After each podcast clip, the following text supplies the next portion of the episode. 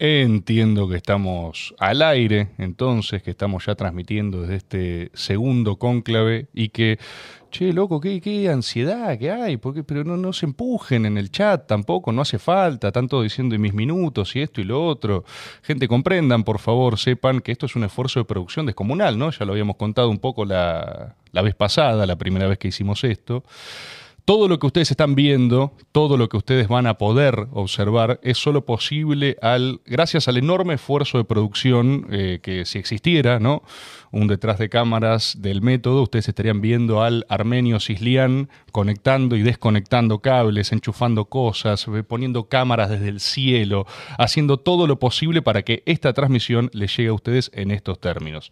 Abro el paraguas también, por supuesto, ¿no? Saben que eh, a veces las condiciones técnicas son falibles, ¿no? A veces el internet sube o baja, o quizás, quizás, el problema sean ustedes. Así que con esas palabras quiero dar la bienvenida antes de presentar a quienes están conmigo. Estoy acá leyendo algunas de No te hagas rogar, Rebord, eh, quiero ese buzo. No podés tenerlo, es mío, es mi buzo. Eh, ¿Qué más? A ver, arranca más temprano, capo. ¿Y cuántas personas tenemos? Teníamos más antes. Tenemos más. Está oscilante el número. Está oscilante y como siempre decepcionante igual. Eso es la parte de ustedes que tienen que ocuparse generalmente y no... Eh, en general no están a la altura. Les doy la bienvenida y quiero, antes de arrancar, agradecer, por supuesto, a este equipo de trabajo, ¿no? Este equipo de trabajo que está haciendo todo lo posible para venir los domingos a la noche a generar esto acá. Quiero agradecer a Tomás Cislián, productor audiovisual de este formato. Quiero agradecer a la Sugus, Sugus Leunda, productora ejecutiva del mismo, a quien le arden los teléfonos. Le arden. Está en llamas su celular en este momento. Lo soltó en el piso porque le quema, le quema las manos. Está Agus Santoro acá tomando apuntes de cada una de estas cosas que observa y Trinidad Rebord, por supuesto, también en ingentes esfuerzos de producción. Frente a mí tengo dos personas no saben quiénes son, ustedes no tienen ni idea quiénes son. Puede ser cualquiera, puede ser cualquier persona, por supuesto, de los 41 métodos ya emitidos. Les recuerdo las reglas de este espacio, el cónclave, los cónclaves del método serán encuentros especiales con dos personas que ya hayan pasado, es decir, ya hayan tenido su método. ¿Para qué? Para que vos tenés la historia de origen de esas personas, tenés una narrativa completa y ahora la ves interactuando con otra persona, ¿sí? Objetivamente un formatazo, digamos. si alguno de ustedes no lo piensa, debería ya darse cuenta a esta altura de lo que estamos haciendo acá. Sin más preámbulo, voy a darle la bienvenida a Ofelia Fernández. ¿Cómo estás, Ofe, tanto tiempo? ¿Cómo va? Volví. ¿Volviste? ¿Volviste después de casi un año, más o menos? Sí, ha pasado un tiempo, porque fui, no sé, el 2, 3, 4. Sí, Sí, una, dos, cosa tres, una cosa así, 2, 3, 4, tenías el, récord, ostentabas el récord del método más largo hasta ahora, te cagó un montonero. Que me cagó un montonero y el dolor fue total. Sí. Estoy tomándome muy en serio esta segunda oportunidad de ser el conclave más longevo. Bueno, ahora tenés una nueva categoría que se inaugura. Sí, duele, igual duele. No, igual duele. yo sé que vos venías midiendo los otros métodos que pasaban, me mandabas mensajes, presionabas también. Sí. Bueno, he cortado la luz del establecimiento cuando, la vi que la cosa se ponía, podía poner difícil. Sí, sí, sí. Bueno, te doy la bienvenida acá y aparte quiero decirte, eh, porque claro, nosotros solo nos encontramos en ese método y después no volvimos a tener alguna dinámica pública para poder hacer un balance. Un balance de esa experiencia. Sí, porque vos fuiste una de las personas transformadas por el método. Yo creo que eso se, ha visto para afuera, pero me interesa saber también tu opinión. Y claro, sí, fue como una metamorfosis. Eh, se activó algo. Básicamente, para sintetizarlo un poco, lo que puedo decir que aprendí en el método Rebord es que en general no está bueno ser la que llora solemnemente que le entiendan lo que le está pasando y que los otros estén riendo y divirtiendo de vos, sino más al revés, intentar divertirse una con los otros. O reírse de los otros o lo que venga ese día. Impresionante. Esa es una de las lecciones de acá. Esa es la, eh, la infalibilidad del método Rebord. Impecable. Bueno, gracias por venir, Ofe, por estar acá. Domingo, si querés algo para tomar, si querés, tenemos pizza, tenemos. Me preocupa que muy rápido voy a querer irme a mear porque me tomé un mermucito. Bueno, está bien, ¿no? Pero puedes ir, puedes ir, porque aparte, como bien sabe la gente que estamos acá, esto es a dos micrófonos, ¿sí? Esto no está sola en este momento, Ofe, y por ejemplo, si alguien quiere ir al baño puede hacerlo, porque también está con vos Santi Maratea. ¿Cómo estás, Santi, arriba de la casa también? ¿Qué? Todo este tiempo, Ofe, en tu visión periférica no lo veías, pero estaba Santi acá. Qué buena producción que tienen, ¿eh? ¿Viste Para lo que es no esto? se den cuenta el invitado. Sí. Hola a todos, ¿cómo están? Eh, tuve la suerte que no tuvo Ofe de poder ver un poco el chat. Y te quiere mucho la gente. Están todos muy contentos que estés acá, Ofe. Lloro, agradezco y amo. No puedo asegurar así conmigo porque no, ya estoy acá. Ya me metí en esta charla. No, pero vos, vos vas a ser bien recibido. La gente, la gente ama el método y ama lo que se produce acá. Y además, cada uno de ustedes, se los decía antes, tiene sus respectivas armies Sí. eh, que tienen la fuerza suficiente para desbancar cualquier votación o cualquier polémica en contrario. Eso seguro. Dominar Eso el chat. seguro. Bueno, en, en algún punto vos, Santi, viniste hace no tanto tiempo, o sea, eh, estuviste acá hace relativamente poco, pero también tuviste alguna de tus formas de interpretación de lo que pasó acá, porque nosotros grabamos y después saliste en un rant eh, a bardear, por ejemplo, a Máximo Kirchner, ¿no? Que fue como cosas que también no puede salir de acá profundizando en uno o en otra dirección. La verdad que recontra mil, sí. Ok, eso. Re. Y después el método salió a los dos días de ese bardo. Sí, pero lo habíamos grabado antes. Exacto, entonces no se habló de ese tema. Sí. Que la gente esperaba que sí suceda.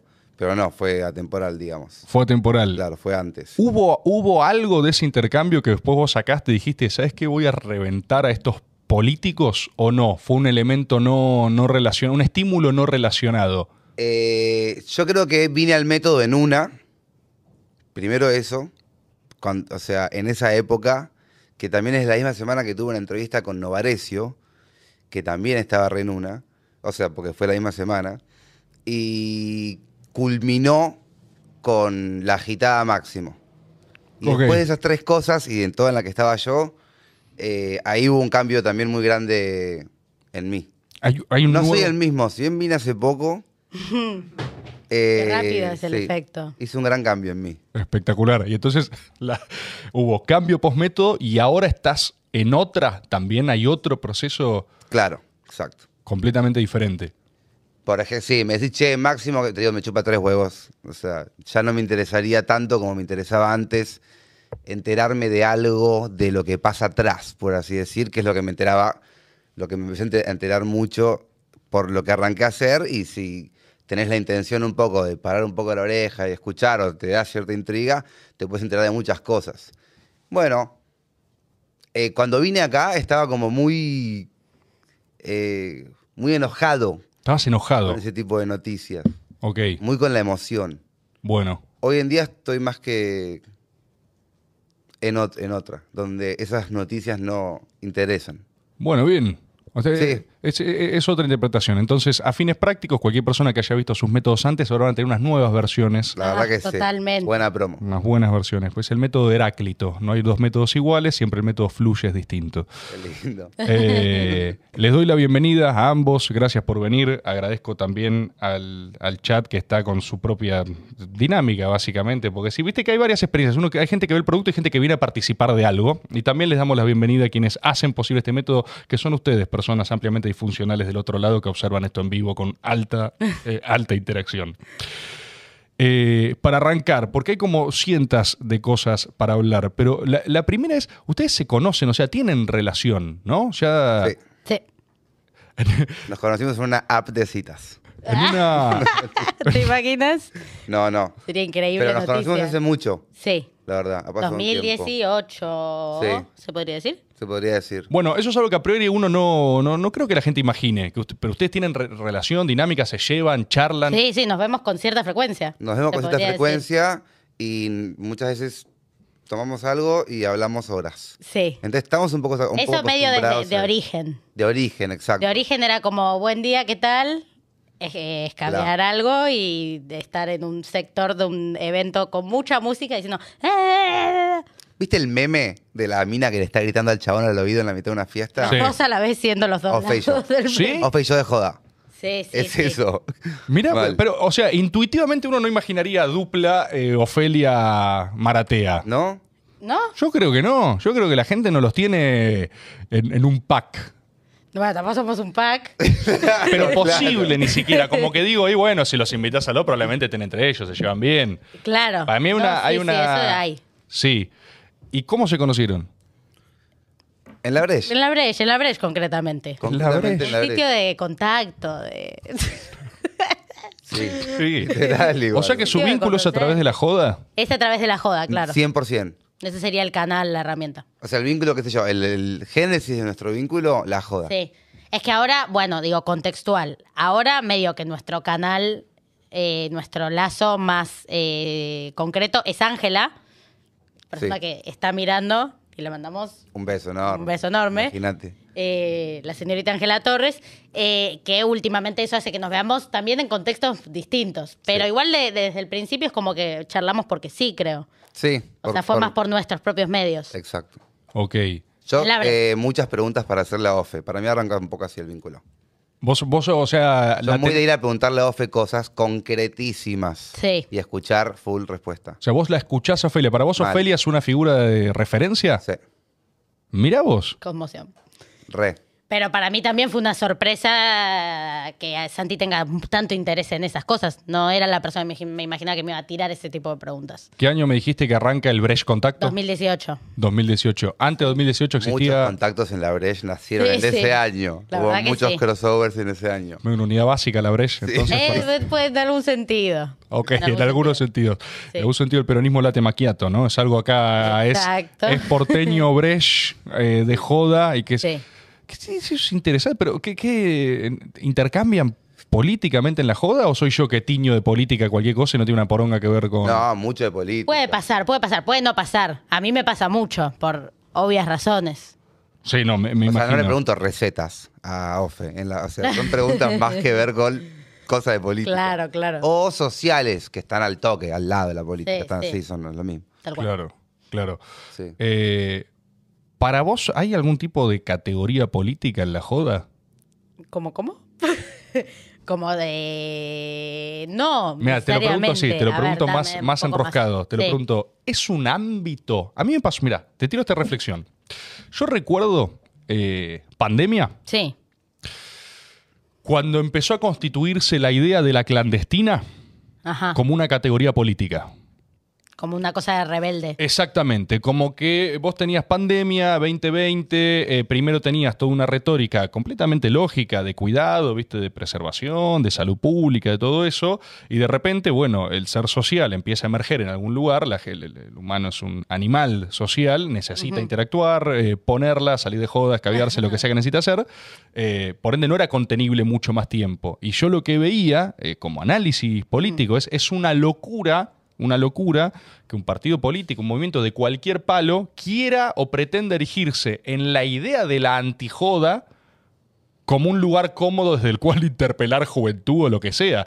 Como, eh, como agarrar y decir, o sea, eh, solo decía, es más, eh, un análisis desprovisto de moralidad, pero era como, che, va a salir mal, ¿eh? O sea, si vos te querés parar en la vereda de lo que yo creo que ahora hay que hacer es no salir de joda, eh, es medio como que tenés una soga al cuello y es un cuentagota. En algún momento te va a desbordar. Y ahí yo lo vi muy claramente, como esta cosa de la idea de la clande. La, Sí. la clande. Porque por, por definición, la clandestina empezó a teñirse de una lógica contestataria. Obvio. Eh, y yo creo que eso, como cualquier ámbito de socialización, es algo, ¿viste? Obvio. Eh, la Breche, igual. Porque, ¿sabes qué? Voy a decir más cosas de la Breche. Qué lindo, ¿eh? porque que no se habló mucho de la brecha en el método. No se habló, creo que no se habló No se haber nunca. No se habló Ah, bueno, nunca hay de la mucho para hablar. Se inaugura. No se habló nunca de la Breche. Hablemos de la. Brillito. Tenemos que, tenemos que hablar de la Breche. Dale, ¿cómo? No. Es como el We Need to Talk About Kevin. Tenemos que hablar de la Breche. Es algo que hay que hacer en algún momento. Tenemos experiencia. No, para- porque siempre se la descansa la Breche. Siempre está esta idea, viste, de eh, eh, esto, brillito, glitter, pelotudeo, esto es una gilada. Y vos de repente tenés una fiesta que está en simultáneo apareciendo en Japón Ajá. y en Tucumán. Literal. ¿Podrán, viejo? Literal. O sea, es Es- una, Eso es importante. una joda argentina for sport que la, la gente está con ese peluncho loco en Nueva York, en, Y sí, 15.000 personas en Santiago del Estero y... y en Santiago del Estero. O sea, va a, a lugares donde no están yendo ni los artistas y va la Breche. O sea, A ver, hay una. Un statement. Hay una teoría que debe tener un nombre, no lo sé, yo me lo estoy inventando ahora, que es algo le da muy bien, la gente lo critica. Se le pegan los snobs y tal. ¿De cuántas fiestas hay opiniones armadas muy fuertes? Es De muy ninguna. raro. De la Breche, ¿por qué? Porque está pegadísima. No es tiene raro enojarse precedentes. tanto con una fiesta, así. o sea, ¿La pegó? ya en sí mismo. Es que es el la McDonald's gente que de las está muy fiestas. enojada con una fiesta. eh, Bueno, sí, Claro, eso eh, es un eh, mérito también. Claro. Totalmente es Hacer un, un. McDonald's de fiesta mundial, pero argentino. Es un producto argentino Joven. for sport, O joven. sea, yo conozco a todos los pibes que laburan ahí, son pibitos que lo armaron entre desde el cariño entre ellos, la gana de armar su cosa y creció desde esa identidad, o sea, no, no Y- cambia. Y, con, con- con mucho laburo en generar una identidad, que es lo que hace que pueda estar en Japón o en Tucumán y en un punto hacer la misma fiesta. Que es también lo que tiene McDonald's. Vas a cualquier McDonald's y vas a buscar ese sabor que está en cualquier lado. Sí, sí, franquicia, Igual, o sea, franquicia es donde total. tenés claridad de qué encontrás. El japonés fue a la Breche. Nadie le puede decir que no, no claro, fue. fue a mi brecha, su brecha, tu brecha. y a tu brecha. Por eso, como categoría política es infalible. Armaron una marca, un producto, generaron identidad, Mal. referencia. Grandes cracks. Que aparte hay dos brechas. ¿Cómo? Porque está la brecha, o sea, el- el- lo que era el VIP de la brecha, por así decir. Yo no fui nunca a una Breche. Bueno, como todas las Tienen fiestas que ahí está tipo describírmela. la, ¿entendés? El VIP o la, el- no, la fiesta, por Sí. así decir. Bueno, también hubo en su momento y sigue estando. Hay una cosa de que, de que el, el VIP esté muy resguardado, que haya mucho alcohol, que sea muy gratis, que no pase nada, que todos se caen de risa. Entonces, por eso decíamos que por allá en el 2018 se armó como un lobby muy joven, de mucha gente laburando, cada uno en la suya, pero es lo que me conectaba a mí con Ofe de repente. Mm. Que Pero la retengo, me un retenía, elenco- pero ¿dónde nos vamos a cruzar yo y Ofe a hablar borrachos? Y en la Breche. Y se sumaba a Litkill, no, no sé. Litquila Nunca sumó, Litquila, pero quería decir, eh, bueno, un, cualquiera que un estaba vain que no ahí, sabe el nombre ahora, pero sí, cualquiera que estaba por ahí, ¿entendés? Y de repente Sí, tienen ustedes dos hablando de política en la Breche. Ajá, Sí, total. sí. Bueno, para mí es una, una categoría política de la concha de su madre. O sea, claramente Es que hay- igual todo espacio de relación interpersonal puede, terminar siendo un espacio político de alguna manera, porque todos los, digo, cualquier eh, lugar, foco de organización o politización, lo son, es en general un motivo por el que se encuentra gente y ese encuentro genera algo. O sea, qué sé yo, puedes encontrarlo en cualquier lado, básicamente. Sí, sí, sí, está clarísimo. Y han, han también construido algo lo suficientemente mm, esto. eh, para mí hay una construcción, no me consta, honestamente no me consta, pero muy inteligente en términos de diseño. Esta idea de que nadie sea la Breche. No es, no es la. De hecho, yo no puedo decir es la fiesta de Carlitos Pérez, ¿entendés? Es como un concepto, es Sí. un Y símbolo. ni existe, que- o sea. ¿qué es Brecht? Buscarlo en Google, no, no existe. ¿No existe? No, no hay, no hay una palabra que sea Brecht. Ah, la palabra sí, obvio. Es una combinación de letras ale- aleatoria, que, que ahora es una marca, un sello, o sea, eso ya... una- Hace a, la, laburo. hace a la Argentina grande. Hace a la Argentina grande, Ah, eso está claro. indiscutiblemente, Es una cosa más argentina que anda dando vueltas por el mundo. Por todos lados. Olvídate. Y que le va bien. Ustedes en esos contactos, a partir de la noche, digamos, a partir de la joda, eh, los, los sostuvieron con cierta regularidad? O sea, de repente era una constante cruzarse ahí. Sí. En ese año, aparte, re. Re. O sea, es- era como un... Había un elenco más chico y definido en ese momento. O sea, eran los que íbamos a la Breche, ¿no? Sí. Ahora es como que ya está en un nivel que va todo el puto mundo y yo capaz paso un mes sin ir y después voy a...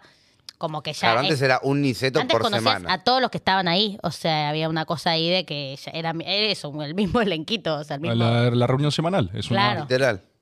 Eh, entonces se armaba algo. O sea, con los con los de esa época, ahora te los cruzas en la brecha y es tipo, "Ah, vos sos de esa época. Vos sos Breche línea fundadora. Breche es una línea orga, fundadora, exactamente. es una- viejo. Pues la pandemia explotó. Brechero viejo, Brechero no, viejo, no debe haber pronunciado nadie. Tipo, uh, Todavía, brechero viejo. total. Este, tenés, tenés, tenés Y tu estaba- carnet. arrancaban en Bitflow antes que en Niceto. Sí. Una estrella ahí muy Deben haber clavado un niceto al lado B. Ah, son la guardia de hierro de la porteñas. Mal, Sí. mal. Ok, Bueno. Beatflow. Y había regularidad de repente, sí, te juro. ¿Y ustedes en ese proceso antes tenían recíprocamente prejuicios del uno del otro? Por ejemplo, ¿vos tenías una idea de lo que era un Santi Maratea conceptualmente? Sí, sí, sí, sí, re. O sea, pero igual apenas lo conocí, flashé con eso. O sea, bueno, ya te lo habré dicho. Pero ver. porque era como un universo totalmente. Bueno, él es medio como el primer influencer, no sé cómo explicarlo. Como. ¿Vos sos el primer influencer? En mi, mente, en mi mente fue medio así. Para mí antes que, que yo está, pero no es influencer, pero Male Pichot, Bueno, sí, con claramente. YouTube. Pero Julián Serrano con YouTube, y Ah, ahí sí, aparecí yo. Sí, es verdad. Pero bueno, en, en- de Instagram, ¿me entendés? Sí, y de como era una laburar de categoría más eso. nueva y- en ese momento. Y yo tenía cero relación con, con, con es- esa parte, ¿entendés? No, no sé, tampoco es que lo veía, no lo veía a Santi que hacía tanto, o sea, no tenía idea. Pero en definitiva era una categoría que no era parte de mi circuito natural. No, lógico. Y lo conocí, tipo, creo que al toque ya me tiraste como alguna y dije como, ah, mira vos, o sea, ni idea. Seguro. Seguro. ¿Sabes que me interesaba eso que decías? El concepto Male Pichot. Porque para mí, Male Pichot debe haber sido. Es verdad que creo que es la primera. Debe haber sido la primera en muchas cosas. No fue como la, Sí. la primera, o sea, la que fundó. eh, desde la idea capital de feminismo, digamos, y ese universo simbólico eh, masivo y en producto de consumo y producto cultural, con todas esas categorías. eh, No, pero, YouTube también. Y también o sea, YouTube, también sí, YouTube. sí, sí, re. Ver a y con ver algo a- que se sigue viendo ahora, que eso es flashero. Sí, pero O en su momento la- la, loca de mierda para mí estaba en YouTube y entrar en a YouTube en esa época era como un under. Sí, sí. No todos sabían lo que era YouTube ni cómo se escribía, ¿entendés? Y por ahí entrabas porque querías ver el video de loca de mierda. Claro. básicamente. Corta. Mal. Y era un momento donde tampoco estaba muy claro qué tan pegada estaba. No es como ahora, sino que era como que uno sentía que la conocía todo el mundo, porque en tu mundo la conocían todos, y después te movías a otro mundito y por ahí también la conocían, y de repente, ah, bueno, Mal de Pichot está re pegada, ¿entendés? Y después ya arrancó a hacer, no sé si lo de Franchella o qué, bueno, que ya nos confirmó a todos que, ah, se pegó. Pero estaba como en YouTube, que era como, ¿todo el mundo ve YouTube o solo somos una secta que la conoce, ¿entendés? Sí, yo creo que lo, lo de las categorías de medición es algo que sigue siendo particularmente difícil igual. O sea, hasta hoy incluso, eh, a mí por lo menos me cuesta medir fenómenos, ¿viste? Re. O sea, tenés de golpe un, un streamer que prende en vivo Mm. Y yo no, no conozco los nombres, ¿entendés? Está Es que igual jugando vos ponele, yo cuando le digo a alguien adulto, corte, a esto le va re bien, que cuánta gente, y le va bien en serio en términos de stream, corte, 90.000 personas lo ven. Y me dicen, eso no es nada, ¿qué? ¿cuánto es en rating? Una moneda, o sea. Menos un punto. Entonces, eh, y se genera como una cosa de que cambia el criterio incluso, pero sigue siendo una banda de gente viendo al mismo tiempo una cosa que es en un formato más tranqui, digamos, no sé. Sí. Claro, obvio. Sí, es que eh, esto es un tema que ha salido muchas veces acá, ¿no? O sea, la- la- los instrumentos de medición de las cosas y si es que existe algo parecido eh, a una idea de transversalidad. ¿Viste? Algo que sea que vos cortes y vos digas, sí, sí, lo conoce tu abuelo, mi prima, eh, mi hija, ¿viste? Una y cosa- para mí eso es lo que hoy llaman el un viral. Hoy en día el, el- el concepto de viral es lo que más se le parece antes a lo que decían un famoso. Es como alguien que lo va a conocer todo el mundo. El tema que puede ser alguien que te conocen por una frase, no tiene ni la más puta idea de quién es, cuál es tu nombre, como Rezá Marena Rezá, y todos conocemos, pero no, ni, ni idea quién es la piba, seguro camina por la calle tranquila, seguro es medio famosa donde, de donde es ella también, y ahí sí la conocen más, como... Y bueno, te puede hacer viral varias veces, por ejemplo, hasta que de repente arranca a quedar tu nombre y ya pareciera que está, que rompiste esa barrera, digamos, del generacional o de diferentes plataformas y sí te arrancan a conocer de todos lados. Pero para ustedes no, ex- no existe más, por ejemplo, el, el famoso con el que. Y voy a decir, nosotros crecimos, pero hay un salto generacional acá. O sea, verdaderamente joven sos vos. Ajá, Nosotros me tenemos unos que- 30 años, digamos. Sí. O sea, es Los otra. lindos 30. Sí. Que. ¿Tienen 30 los dos exactos? Yo tengo 29 y vos. Vos no, vos ya 30, cumpliste 30. exacto. Sí. Vos ya cumpliste Ok. 30. Yo tengo 15. Vos tenés 15 aproximadamente, sí. sí. Simbólicamente, para mí vos tenés 15. Sí. Y, y con los 30 ni siquiera termino de entender. Les voy a tirar. Voy a tirar cosas con las que estuve. Sí, les voy a tirar cosas. ¿Lo traigo? Pregunta uno, pregunta uno, eh, concepto de fama transversal. Si es que hay algo parecido hoy o puede volver a existir, por ejemplo. Si a vos es- si se les ocurre a alguien que vos digas, no, famoso transversal hoy es este, y no esas figuras como más totémicas que, que uno tenía de pibe, ¿viste? O sea, un famoso nuevo, Sí, transversal. sí, Nuevo. sí, sí. Wow. Eh, Ay, ay. Bizarrap es uno, siento. Pero es, ah, por ejemplo, eh, mi viejo no sé si conoce a Bizarrap. Mm, yo creo que Pero sí sabe quién es. ¿No? No sé, ¿eh? No sé. Eh, ah, bueno, puede ser, ¿eh? Eh, Ponele, para Lali mí un- ahora está renesa, pero Lali tiene 200 miles de años de TV. no, Lali Ah, no, no es- no es nueva. no es digamos. nueva. No es Salió en nueva, la pero tele cuando igual la es. era- Pero ahí está en una transversalidad como... Porque capaz Lali es lo más parecido como a ícono, Porque ¿viste? sí Hay una termina cosa de pasando ícono algo de que, tiene- no sé, me contaba, bueno, la Tefa el otro día que su mamá ahora le descubrió a Lali y le decía, Lali, qué grande Lali. Y dice, sí, mamá, tipo, en esta casa eh, te lo estuvo vengo horas y diciendo. horas y horas, prendía la TV con Lali ahí. Y yo tipo, ah, ni idea, ¿entendés? Como, bueno, sí está en otra. Ah, claro, como que ahora la conoce gente que no la conoce desde siempre. Puede ser, Nosotros porque bueno. la conocemos desde Sí, que tenemos sé. 10 años. Claro, Obvio. nos criamos con ella. Pero sí, por ahí ahora más gente la ve. Les tiro un dato de color Sí. a chequear, ¿no? Como... Pero bueno, me llegó. Que le iba mal en rating a Rebelde Way. ¿Sí? Y nosotros pensábamos, como, como éramos el target que lo veía, pensábamos que era Furor. la tendencia del país. Me estás jodiendo. Pero en realidad en rating no le, no le iba bien. Solo lo veían los pendejos de los colegios. O sea, era una burbuja, era un segmento. Era como el equivalente a hoy una cosa que consuma solo un público. Que a la vez vendía un montón porque todos pedíamos a nuestro papá que nos compre. que- Y el gran rating, Pero la en pelón. rating no le iba bien. Mira. De hecho, si te acordás, en un momento lo cambian de canal, por eso, por eso. Pero sí, puede pasar que ahora yo pienso, obvio que todo el mundo, todo el país conoce a Lali hace 20 años. Y por ahí sí, mi viejo nunca eh, registró a Lali hasta ahora que por ahí la registra por su nueva canción o digo, sí puede pasar. Banco igual, ¿eh? Lali puede ser. Lali puede ser una. Pero estoy Quizás- pensando, nueva escena, nueva escena, no sé, ahora. Algo de transversalidad total. Bueno, eh, la política Ajá. para mí tiene, no sé, la política tiene un factor transversalizador. O Sí. sea, porque son de esas cosas que uno... Siento que hay cosas en la vida que cualquier desarrollo normal no podés ignorar del todo. Incluso si la política te chupa un reverendo huevo, hay un momento donde algunas dos, Te tres, cuatro un cosas viral. Eh, sí, o vas a tener que interactuar con Sí. eso. De hecho, también por eso molesta Bueno, tanto. votás obligatoriamente. Votás obligatoriamente, tenés como puntos de contacto que no podés omitir, tenés escándalos públicos, tenés bardo, tenés lo que Sí. sea. Eh, ¿y, y vos no sentís que tenés algún punto de eso, quizás?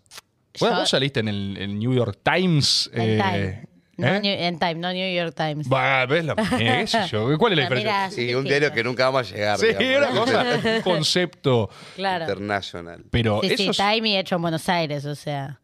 Eh, sí, pero no sé si llego, o digo, no, no sé si termino de tener una cosa de transversalidad, porque, bueno, también eh, lo que tiene la política es que po- si ya tenés un poco, podés hacer ese laburo y tenés esa transversalidad. Yo si quisiese estar 24 horas en los medios de comunicación, tal vez completo el espectro que no tengo. Que es de los que ven que estoy en la tendencia de Twitter, entonces más o menos saben mi nombre, em, o yo qué sé, ¿entendés? Em, pero creo que otros políticos con otra proyección sí terminan. O sea, bueno, todo el mundo debe saber quién es Milei de nombre. Sí. Yo, Yo creo que sí. Sí, sí, sí, sí, sí. Sí, sí, cuando vos, o sea, la, la política quizás es, o sea, mi Y duda es es, un fenómeno nuevo. a Pero Milei, Milei ahí tiene como, se mezclan dos cosas porque dentro de la política y se hizo viral.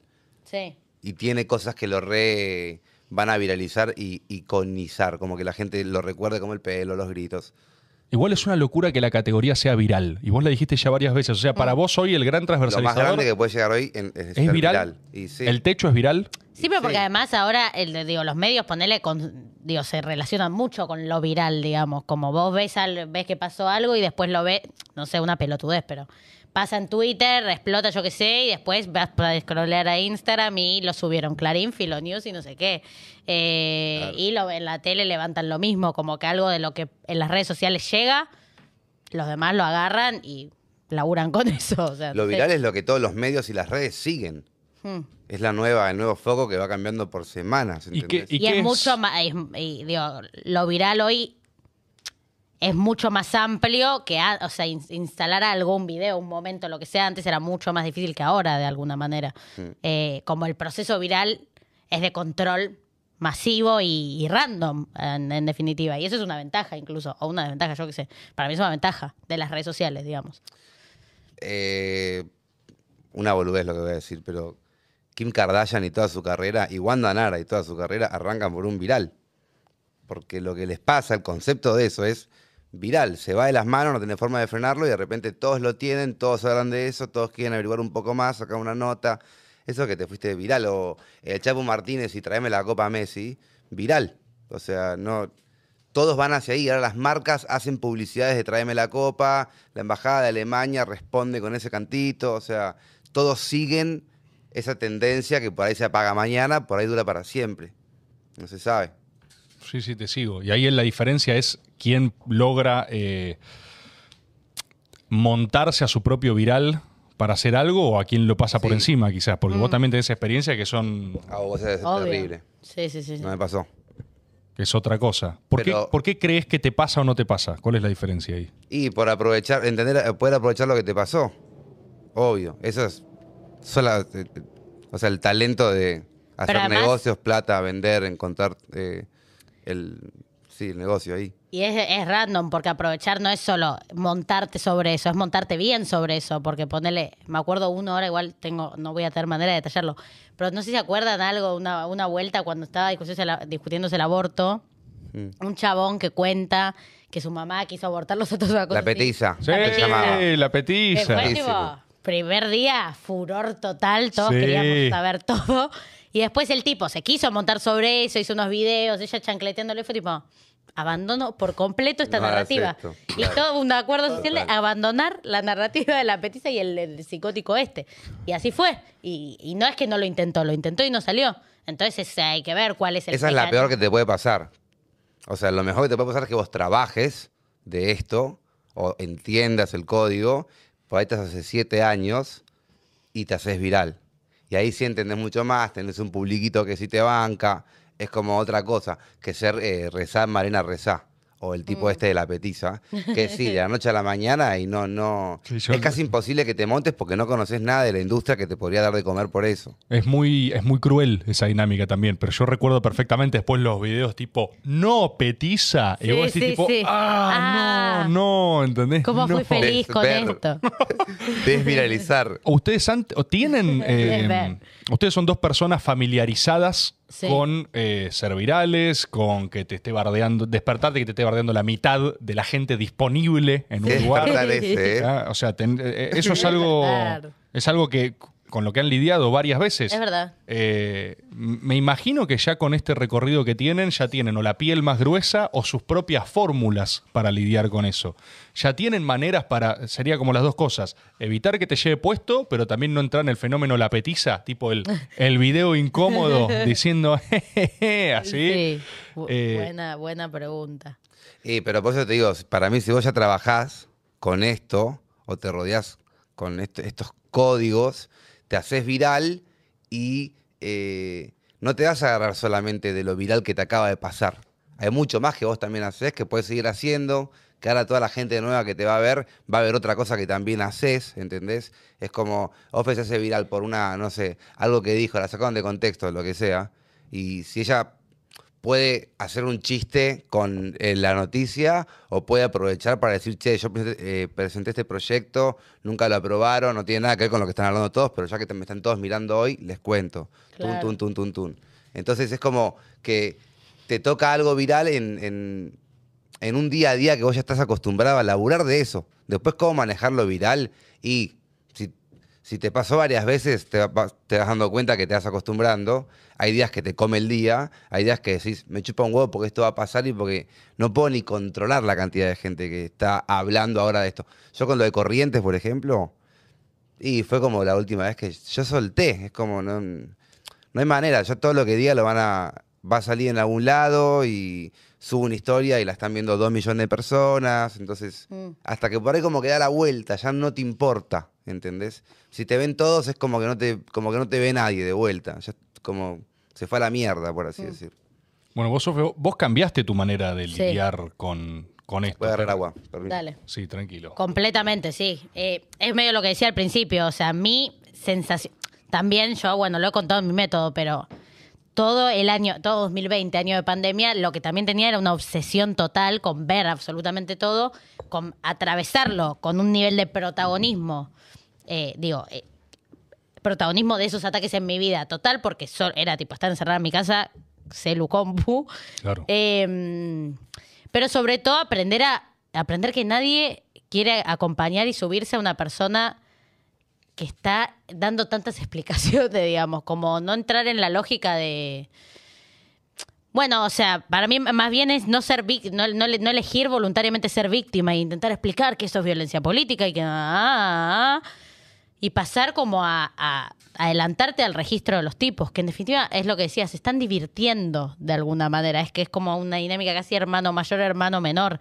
De, de, de, de- de- de- disfrutan o encuentran placer en como armarte esa opereta, hacerte el mismo chiste y además, eh, y aprender, a reírte vos primero. Yo como que le saqué toda solemnidad a, a lo que me pasaba con eso, digamos. Y de repente me dejó de importar en serio, aparte. Esa es como la, la vuelta. Tenés que, auto, tenés que autoconvencerte haciéndolo. Y como ves una cosa y en vez de decir, no, bueno, mira esto, ah", pensar cómo hacer un chiste más rápido. O sea, tener como una cosa de, de, impul- de- un impulso genuino de lo que te pasa viéndolo. Eh, me pasó en varios cruces ya, desde con randoms hasta con gente de la política. A mí, no sé, Moritán eh, había dicho, Ofelia, a Ofelia nadie la contrataría en el sector privado y yo...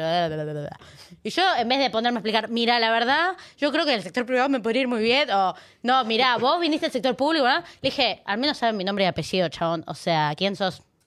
Basta, de listo, ¿entendés? Como algo más.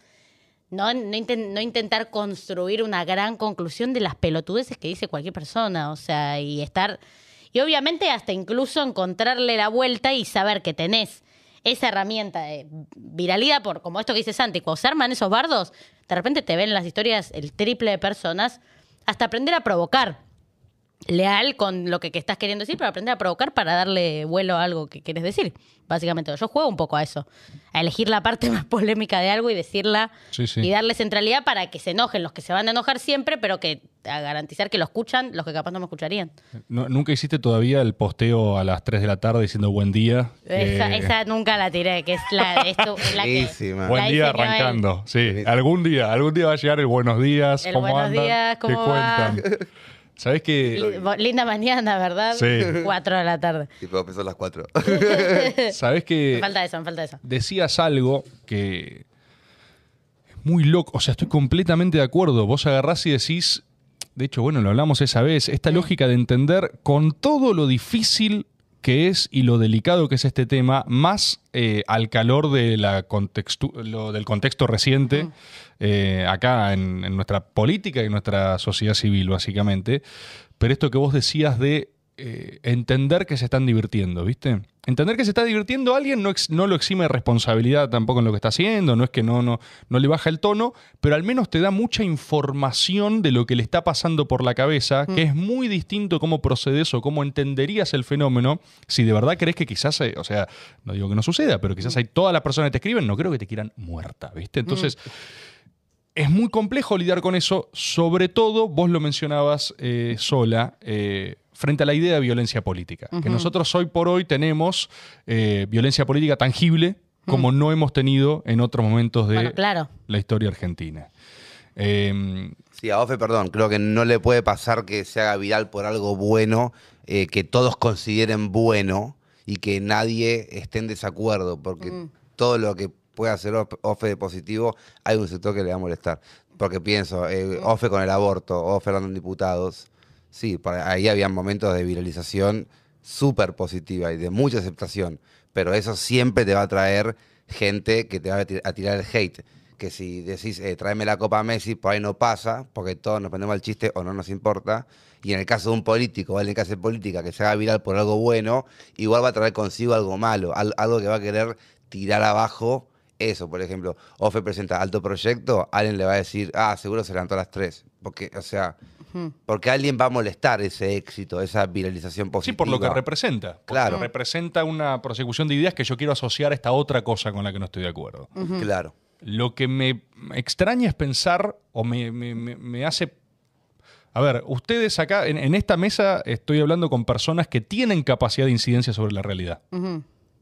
En distintos niveles, en distintos niveles. No, no son ni responsables ni de todo lo que está pasando, ni mucho menos, ni tienen la obligación de proveer lo- toda la respuesta a lo que está pasando. Pero tampoco nos quiero bajar el precio, digamos. Es una mesa que le pese a quien le pese, eh, tiene impacto de mínima.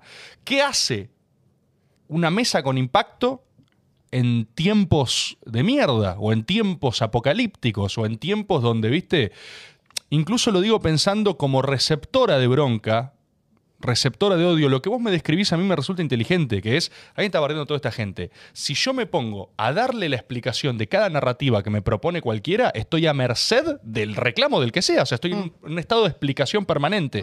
Por ende, eso es inviable. Ahora, cuando la realidad te corre la vara de la violencia, eh, ¿viste? Gatillarle a alguien en la cara es una posibilidad. Tener entrevistas a pibe que dicen, no, nosotros queremos que tengan miedo, ¿viste? O sea, está esa lógica. Eh, ¿Cómo lidiar con eso? Es, un, es tremendo, porque ya en algún punto hasta lo que haces o dejas de hacer tiene implicancias que ni siquiera se tratan de vos. Ah, es que sí, es jodida esa parte, pero yo creo que igual, digo, existiendo las dos, existiendo, existiendo el problema, pero también existiendo la necesidad. O sobre todo, como bueno, para mí leyendo que, en mi caso, yo soy como el, arquetipo perfecto desde el cual contraponer al otro joven, a ese otro joven que están disputando, construyendo, generando, masificando. Yo tengo que, tengo que cuidar el entusiasmo de la, de, la, gente, la juventud que sí me banca. Entonces, a pesar de que hoy se está poniendo RG y yo puedo decir, no, sí, el otro día me agarró un chavo en la esquina y me empezó a gritar y parecía bastante fuera de sí y me cagué toda. Eh, y como intentar comprender ese fenómeno y poner una alerta. ¿Eso te pasó posta o es un ejemplo? Me pasó posta, sí, más de una vez. Eh, pero, y, pueden ser secuencias de mierda que invitan a hacer una reflexión y qué sé yo. Lo que vengo sintiendo, sacando el caso de Cristina, que eso es otra escala, otro extremo, y, y, y, pone en juego mucho más. Eh, en mi caso, a mí no me dan ganas de construir tanto esa reflexión, tal vez es un error, pues quiero cuidar la, eh, digo, la fuerza y, la potencia que otra gente ve en, lo que yo estoy haciendo, para ser más clara. Que no, que no se secuencie la gente que se espeja en mí de alguna manera, que piense tipo, se la banca, no le pasa nada con esto. A veces es verdad y a veces es mentira, pero a mí me gusta mostrar eso, o sea, eh, invitar a que sigan haciendo lo que están haciendo, que sigan organizándose, que quieran ser presidente de su centro de estudiantes y que quieran después, no sé, hacer meter un buen speech, lo que sea, lo que vean o lo que o, lo que a, lo que se sientan invitados. Eh, entonces últimamente es como que elijo esa parte. Elijo ser yo la canchera, elijo ser yo la que la que ubica uno, elijo dar eso de mí y que, y que, y que, y que así lo perciban, digamos. Y después, y, de última, reflexionar cuando no estoy yo en el medio, porque para mí es muy difícil dar una buena, hacer una buena reflexión de algo que hablo en la misma medida en terapia que en el método o actividades o todos esos espacios, ¿viste? Entonces estoy intentando no hacerlo más, o sea, no ser yo más la que desarrolle una conclusión, una estrategia sobre ese problema o ese conflicto. Em, por ahora. es que es durísimo igual. O sea, es, es valiente y durísimo en simultáneo, porque en algún punto vos estás diciendo arrastro a la marca. Estás diciendo yo, yo me puedo aguantar esto, que es lo que elegí y es lo que estoy poniendo, y me doy cuenta también lo que represento en tanto, en tanto símbolo, en tanto mm. gente que quiera eh, ofeliarla, ¿viste? Mm. Y que está bien y que quiero eh, producir ese, ese, ese, cambio significativo, que la mm. gente se anime a hacer eso. Eh, lo que me pregunto incluso, hasta también, ¿viste? Eh, metiendo categoría juventud en el medio, mm. que de alguna manera la tocamos porque si también hablamos de fiestas y fiestas de jóvenes y que esto que lo otro, fiesta, violencia política, Brecht, ¿viste? era rarísima la promo de Brecht. Eh, Todo ahí, toda la vuelta de la esquina. Pero si, si estas expresiones de radicalización política, ¿viste? Se están mm. viendo como hasta algo canchero, hasta algo, ¿viste? Que, que prende mucho en, gente joven. Eh, no digo que sepa cómo se hace. Eh? Digo que me interesa mm. pensarlo, reflexionarlo eh, en voz alta, eh, volviendo a la idea de responsabilidad que uno puede tener porque tiene impacto. ¿Cómo lo ataca eso? Si es que lo ataca. Vos das una respuesta que es, mm. y para mí es muy valiosa, que es que no te amedrenten. Mm. Yo tengo una discusión histórica. Yo, por ejemplo, hice un maga a la salida después de las paso, muy caliente. Eh, donde yo decía, loco, ¿cómo le vas a tener miedo a mi ley? ¿Viste? Como idea, como idea. De esa mierda se han hecho 46 eh, análisis posibles, eh, en contra, a favor, ya no tiene un carajo que ver con lo que yo pienso. O sea, lo que se dice de eso ya me quedó tan lejos que es como, yo puedo opinar, no, lo que creo que dijo Rebor se trataba de, ya no tengo idea qué es. lo que a mí me pasa con eso es que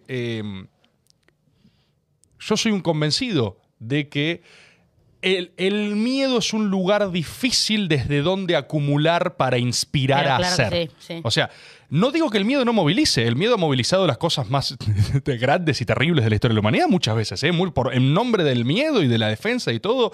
Y el miedo puede ser útil, ¿viste? El miedo puede ser...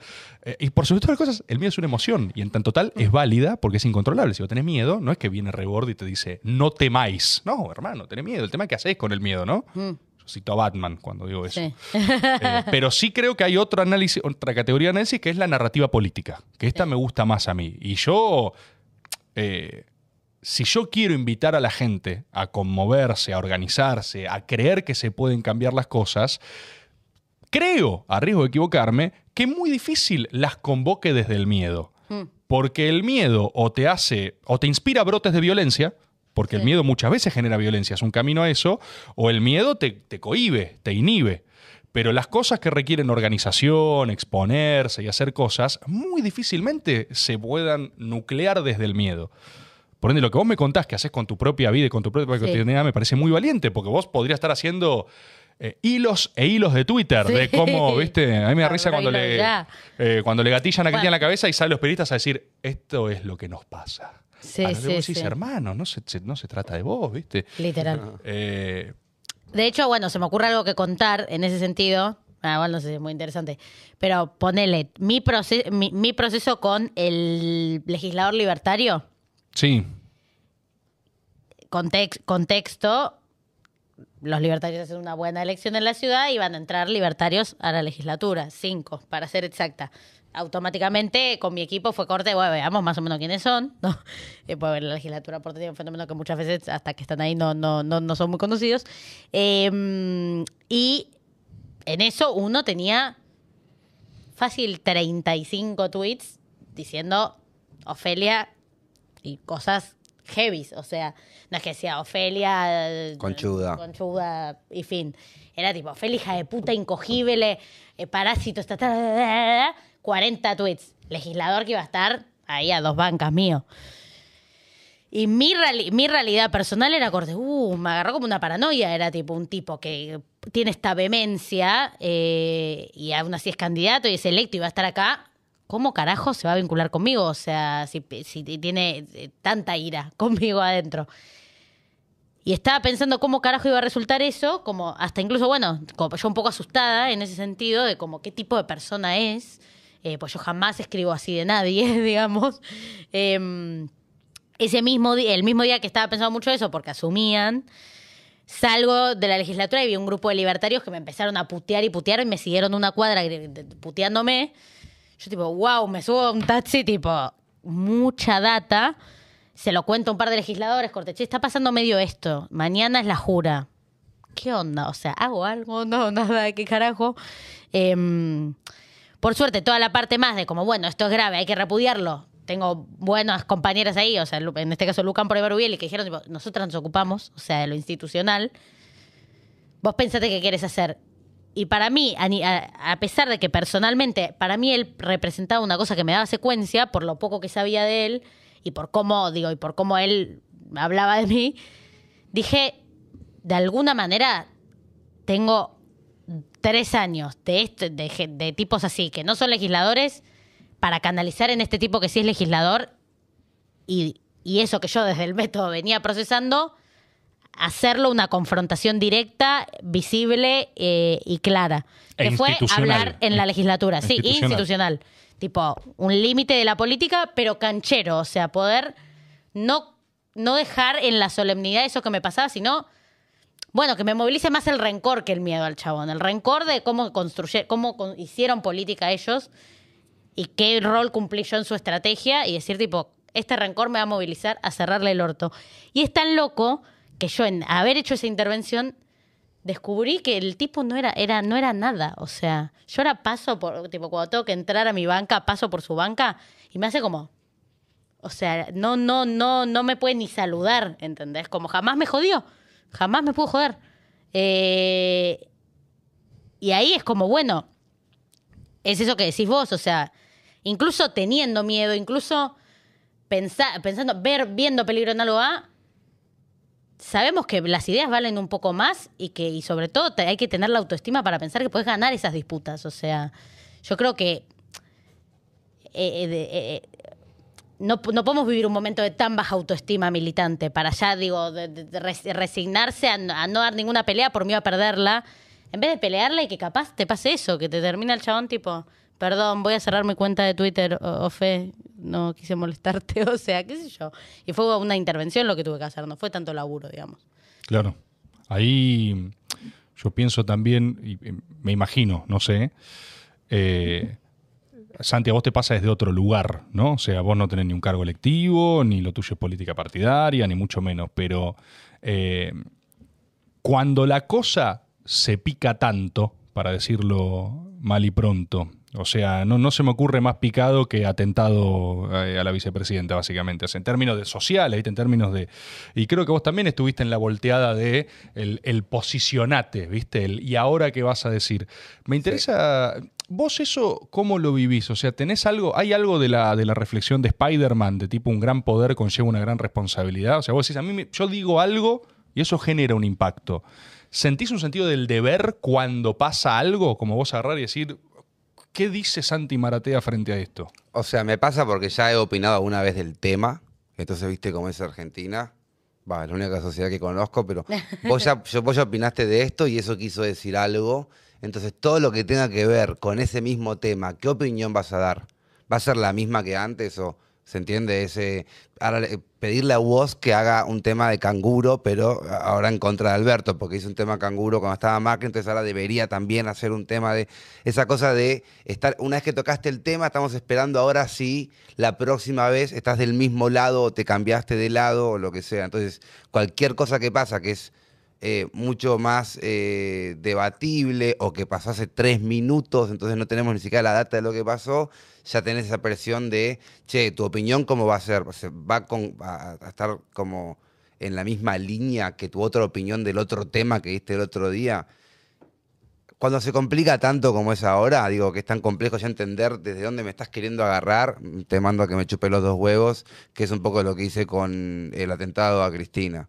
¿Cómo, Y- cómo fue eso? No se me pasó qué hiciste, no vi lo que hiciste vos. Yo ya estaba en otra, ya estaba recuperado de... De recuperado como- Sí, de, de esas semanas que tuve intensas donde vine acá y fui a lo de Novarecio y qué sé yo, y hablé de Máximo, eh, otro caso de, de un viral y yo sabiendo que me voy a hacer viral por nombrarlo y tal.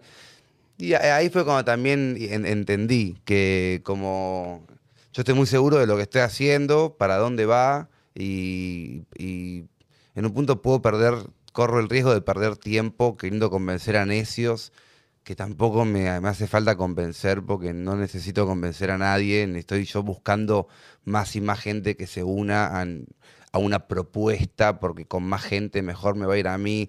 Yo tengo una idea, hace años que la vengo intentando plasmar y sé que eh, en Argentina va a venir muy bien esa idea y sé que mucha gente va a querer ser parte de esa idea y se tendrá que ir desarrollando porque en mi caso la gente me va a apoyar mucho más por lo que pasó y no por lo que yo prometo que va a pasar.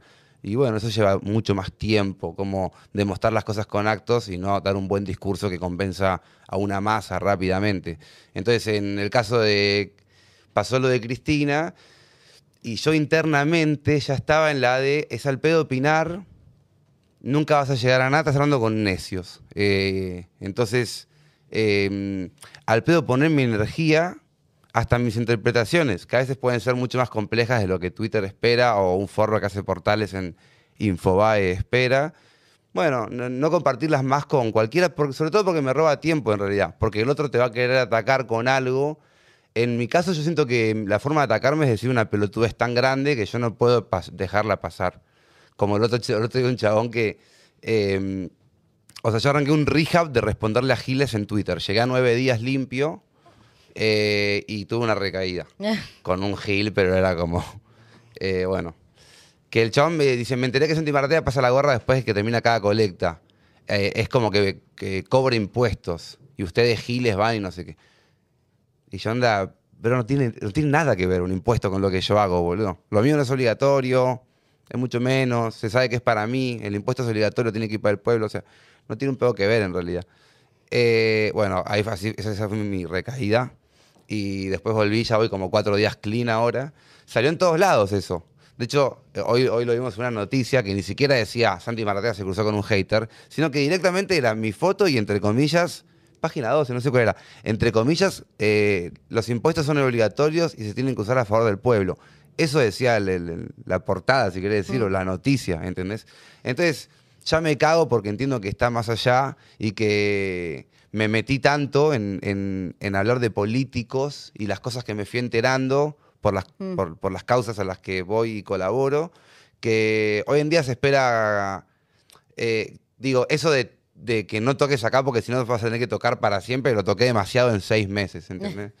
Y yo ya la entendí, o sea, yo ya pasé por la de eh, confiar que desde la política eh, que está manejada obviamente por los políticos, que son todos los mismos que se van cambiando el poder de uno al otro, no va a cambiar nada. Estoy hablando con necios. Que necio para mí puede ser eh, alguien que está en Twitter o alguien que está en la Casa Rosada. Es lo mismo. Es gente con la que no puedes hablar. Hoy ves declaraciones de Alberto y para mí es alguien con quien no puedes hablar, que en un punto es el mismo Alberto que estaba en Twitter, que es un necio de Twitter que no lo vas a poder sacar de la opinión que a él le sirve dar para, para cosas, no sé, eh, beneficios personales que cada uno tendrá el suyo, no conozco. Eh, y con el caso de Cristina y el atentado, me parece que es al pedo ir a buscar en Twitter o en un noticiero o en un portal o en un libro o en un video de YouTube el, el- el discurso culpable que después como ficha de dominó terminó en eso. Porque tenés eh, gente que tira mierda en Twitter muy fuerte como le tiraron a Ofe y después cara a cara le pide perdón.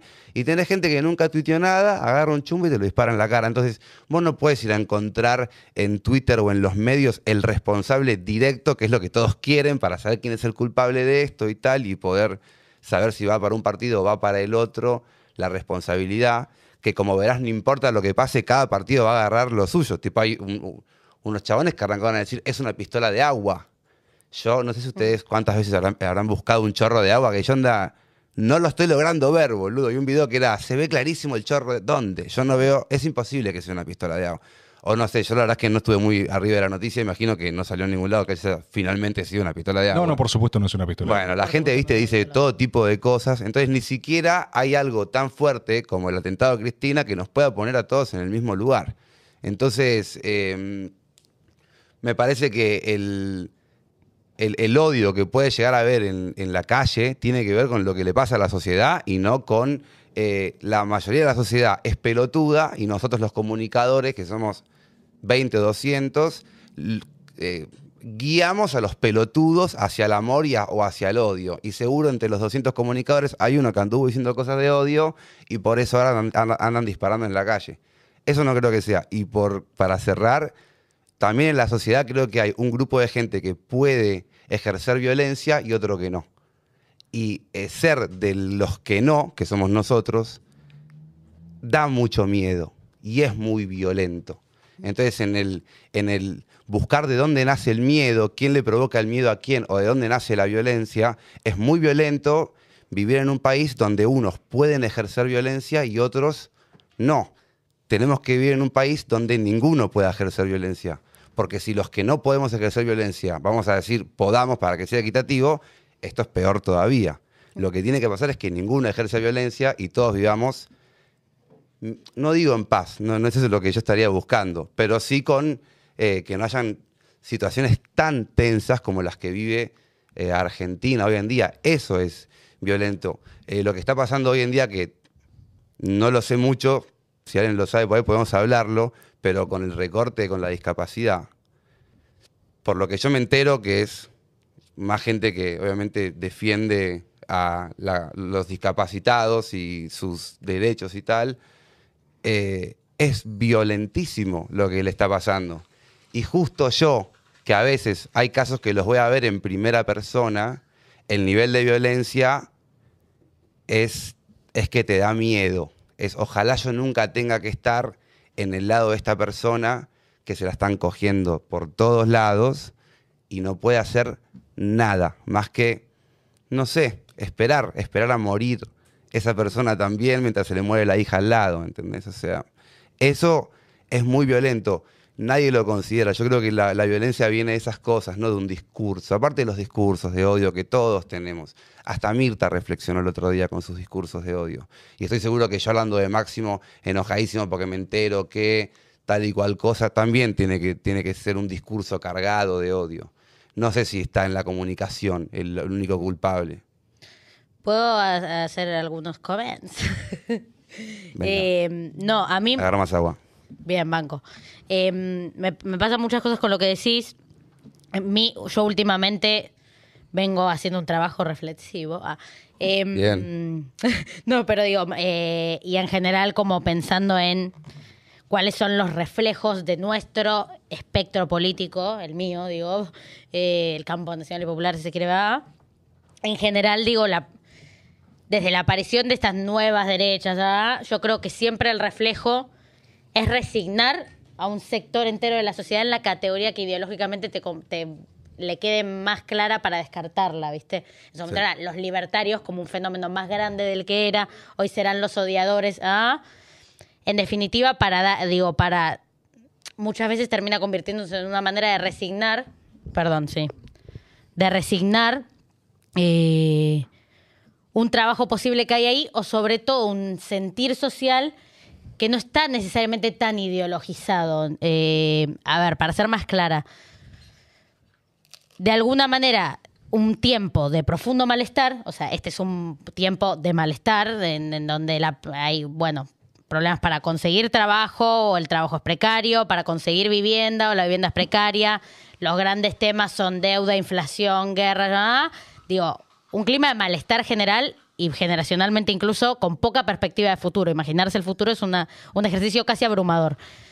En tiempos de malestar, pensar que el sentido antipolítica es, eh, un, es gente de ultraderecha, conservadora, peligrosa, es no entender el tiempo que estás viviendo. Es, una, es lógica la respuesta antipolítica en un momento de crisis social, económica tan profunda y vos no, no puede ser que lo primero que hagas sea resignarlo, intentar meterlo en una categoría y, re, discutir desde el termo total, eh, pensando que eso te va a servir de algo o, o, va a enamorar con la política como herramienta de transformación de la realidad.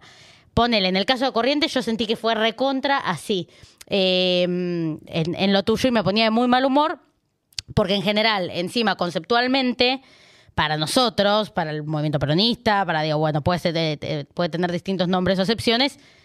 No es que hay solo mercado y Estado, y lo demás es antipolítica súper conservadora, mala y a la que hay que señalar eh, y atacar. Hay una cosa en el medio que es la organización comunitaria, ¿no? Y eso para nosotros es algo valioso eh, y es algo que eh, forma parte de nuestra historia.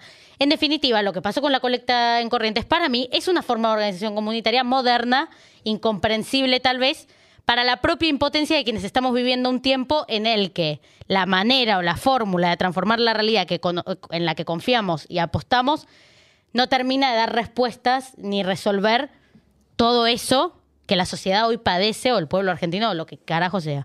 Eh, como creo que hay, ahí, ahí digo, hay que afilar la capacidad de escucha desde quienes reivindicamos y confiamos en la política como herramienta de transformación de la realidad y entender que son tiempos para no gritar un poco más fuerte o, o señalar, un, señalar más, sino, en nuestro caso, desplegar una serie de transformaciones concretas paralelas a esas cosas que se vienen discutiendo. Yo hice ese trabajo, por ejemplo, digo, de intentar. Eh, de intentar no tener una posición cómoda en relación a, es, a, es, a, esa tensión o a ese pinche que está generando un sector grande de la sociedad en el que creo que hay razones. Y en eso me parece que en lo que vos planteas, como o en mi experiencia, creo que está bueno que hagas también el trabajo inverso, digamos, ¿no?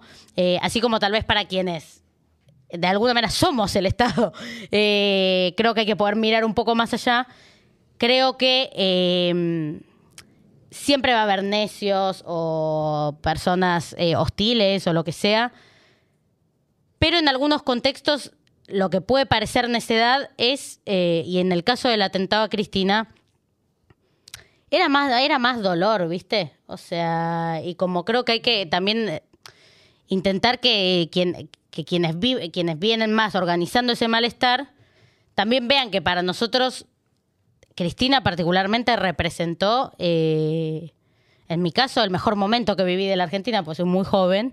Eh, y que ese atentado no solamente era ah, bueno, se pone en juego la democracia, digo, se matan, matan a Cristina y ya es como ya todo es, es- esterillado, pues ya todo se dijo. Eh, no solamente se, se vio la fragilidad democrática en una situación de esas características, sino un dolor de que, viste, que la quere- nosotros la queremos a ella, viste. No sé cómo explicarlo. Y, Obvio, y como también creo que eh, está bueno que quienes no están en ese flash tengan la oportunidad en un- con una situación de esas características, entender que también algunos queremos a una dirigente política, la queremos, casi como si fuese nuestra amiga, nuestra mamá, yo qué sé, y digo, y también poder entender a qué responde eso y por qué eso puede ser potente o virtuoso, y no solo necio, digamos, ¿me, explico? Intentar como separar la paja del trigo en ese sentido y, ponerse por encima y entender que en el medio puede haber un brotado total que te demanda algo por lo que vos, en lo que vos no tenés un deber, con la posibilidad de salir por encima y decir, y, y digo, y- y tener una empatía o sensibilidad eh, inesperada, digamos, ¿viste? En eso, y como, como ser como concre- concretizo y- concretísimo y ya. Eh, a mí me dio un poco, me dio, me, me daba un poco ganas de decir eso ahora. Eh, Yo también tengo ganas de decir cosas. Sofía. Ah, por favor. Eh, no, mira, en, en- en lo anterior que dijiste, eh, con lo que coincido, es con cómo puede ser que ni esto sirva para ponernos de acuerdo. O sea, en esa reflexión que creo que dijiste sobre el final, me parece al menos un punto de partida más que válido para agarrar y decir, ¿cómo puede dale, esta, viste? La sensación que yo tuve fue, bueno, esta es, ya está, mira la foto, es inapelable, ¿viste? O sea, todo el mundo tiene que agarrar y decir, esto no, esto no. Y a partir de ahí empiezan a darse, como siempre, las, las sinuosidades, ¿viste? Eh, eh, yo no quiero contestar desde teoría del Estado, ¿viste? De la idea del eh, el Estado es el, monopolio legítimo de la fuerza organizado. Vos decís, el Estado hace violencia todo el tiempo. Si la sociedad civil y la forma de organizarse es violenta. La violencia es inherente a la organización. Ahora bien, me parece que en momentos como este, sea, doble gatillazo a la cabeza, es muy importante eh, la- el, el excesivo cuidado en la no equiparación, ¿viste? Yo, el- vos citabas el caso de discapacidad, yo tampoco tengo una información pormenorizada al tema, entiendo que fue una subejecución de partidas, pero la verdad es que no lo sé y tampoco mi pretensión es eh, anular las injusticias de parte del Estado, ¿no? O sea, que la, la otra vez que hablamos me pasaba lo mismo, ¿eh? como yo te decía, mira, yo no tengo ganas de ponerme a defender gestiones cuyas minucias desconozco pero sí siento un interés muy grande por defender sistemas deseables o indeseables. Eh, yo creo que nunca la violencia de la propia organización, que tiene sus injusticias, digo, el ser social organizándose, viste, cobrando impuestos, ejecutándolos, ejecutándolos mal, capaz, con todo lo violento que es eso, nunca puede estar en el mismo nivel que eh, la violencia política de acción directa, ¿viste? Porque para mí ahí sí es donde todas las categorías se empiezan a fundir, ¿viste? Vos lo Y de decías. y- o sea, ¿culpa de quién es? Esa, esa, esa fusión que no puede pasar. Sí. ¿Quién es el responsable? Y es muy, es muy probable que si nos detenemos en culpa de quién es, eh, tengamos mucho menos puntos de acuerdo que si para mí pensamos qué hacemos con eso. Ujú. Porque culpa de quién es va a estar necesariamente signado por nuestros distintos cortes ideológicos, de procedencia, de lo que sea, ¿viste? Está el que rastrea, no, el huevo de la violencia está acá, no, está... eh, la respuesta fácil que yo te podría dar es que, bueno, todos hacen, ¿no? Su poquito de culpa, y principalmente culpa de quién es, de que que, que gatilla, ¿no? Del que gatilla y que se No, no, organiza. no, eso eh, es cul- no, cul- culpa de quién es lo de... Responsabilidad directa, El sí. atentado del terrorista. Yo digo, esa cosa que no se tiene que equiparar jamás, Sí. ¿qué pasa que se está equiparando? Porque yo no estoy defendiendo ninguna idea, yo siento que es una lectura de lo que pasa. Pero esa lectura, esa lectura, eh, por eso, para mí la categoría culpa es defectuosa. Es defectuosa. Eh, te banco que uno pueda tener un diagnóstico. Ahora bien, si vos partís de sostener, ¿no? Que, bueno, pero después de todo, ¿qué es violencia y qué no es violencia? ¿No? ¿Viste? Y esto no es violento y esto sí, está bien. Yo creo que tenemos que tener la posibilidad de decir, che, no, no es todo lo mismo, ¿viste? No todo acto violento es igual a este, no todo. eh, yo te compro también que, el discurso de tipo, "Eh, Mirá lo que hicieron linealmente los medios. Los peri- el periodista hizo que esto pase. No, no, el periodista no hizo que esto pase. Sí me parece que el sistema mediático, cuando opera organizadamente, porque uno no es ingenuo, los medios se organizan para instalar una u otra agenda, muchas veces cosechan su siembra, ¿eh? Seguro. Eh, yo creo que vos, mira, en el tiempo que has tenido fogueándote, que vos mismo lo dijiste, en estos seis meses tuve como sobrepolitización, podría decir, en términos de exposición. Yo dudo seriamente que, capaz sí, ¿eh? que puedas equiparar el mismo tratamiento mediático con unas declaraciones tuyas o con otras, ¿viste? ¿Cómo sería? Y sería que yo tiendo a creer que cuando vos hablaste de Máximo, ponele, que igual me interesa también que dijiste que pasaste por una conversión después o por algo. Dudo que tus declaraciones sobre Máximo hayan tenido el mismo impacto que yo te he escuchado hablar mal de la reta también, por ejemplo, o hablar mal, o denunciar, viste, una no sé qué. Eh, me parece que en algunas cosas tiene un megáfono así y otras un megáfono así. Y para alguien como vos que rastrea o que, o que le gusta esa cosa de la detección de esto no cierra, esto no cierra, esto no cierra, hay un momento que aparte del síntoma de lo que no cierra hay que ver el sistema. Y en el sistema nos encontramos en un laberinto enorme si la pregunta es quién tiene la culpa. No sé quién tiene la culpa. Pero sí hay intereses claros y hay responsabilidades asignables o atribuibles. Y lo más interesante para mí, lo más interesante es qué hacemos con eso. O sea, lo más interesante, y lo digo en una mesa que creo que puede hacer cosas, ¿eh? No lo digo eh, opinando con mis amigos, que también es una conversación que me encanta. Si hablo con mis amigos, digo, che, no somos todos parte un poco de cuando vos, mi amigo Matías, tuitea con 10 seguidores, hay que hacerlos pija todo. Después le digo, che, ¿vos querés hacerlos pija? No. Yo hago un tweet, ¿entendés? Eso es como la manifestación más capilar de algo y muy difícilmente yo iría a decirle, che, vos tuviste la culpa de lo que. ¿Se entiende? Sí. Pero uno va cambiando el cañón y de repente tiene, me parece que uno tiene que empezar a pensar o puede empezar a pensar en qué quiere hacer con lo que construyó. A mí, por ejemplo, lo que me sugería, me, gustaría preguntarte era, cuando yo te pregunté por el sentido del deber que tenías cuando pasaba algo así, muy rápidamente me contestaste con, con el otro, ¿viste? Con el, el que sabés que se iba a esperar de vos y el necio. Si no existiera, o sea, medio laboratorio el ejercicio, ¿no?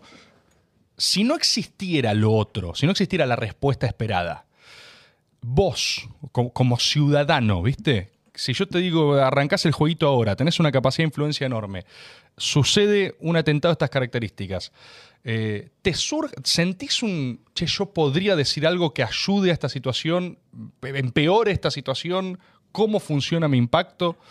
No en la expectativa del otro, en lo que vos te exijas a vos mismo. ¿Existe eso?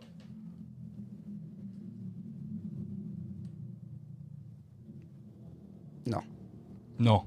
Para mí, si, por ejemplo, porque si, si pasa el atentado y yo, por ejemplo, salgo a bancar el atentado, tipo a bancarlo, che, banco, me encanta, que ojalá se repita mañana. ¿Vos te pensás que eso va, me va a traer mil seguidores y ahora yo, ahora, o sea... No, eh, hablo de lo que vos querés ver como sociedad. Bueno, que más digamos. gente mañana va a ir a hacer eso porque yo lo dije. Yo creo que no. Por ahí sí, pero yo creo que no. Entonces no es tanto la posición que, en la posición que yo me ponga, qué efecto va a tener.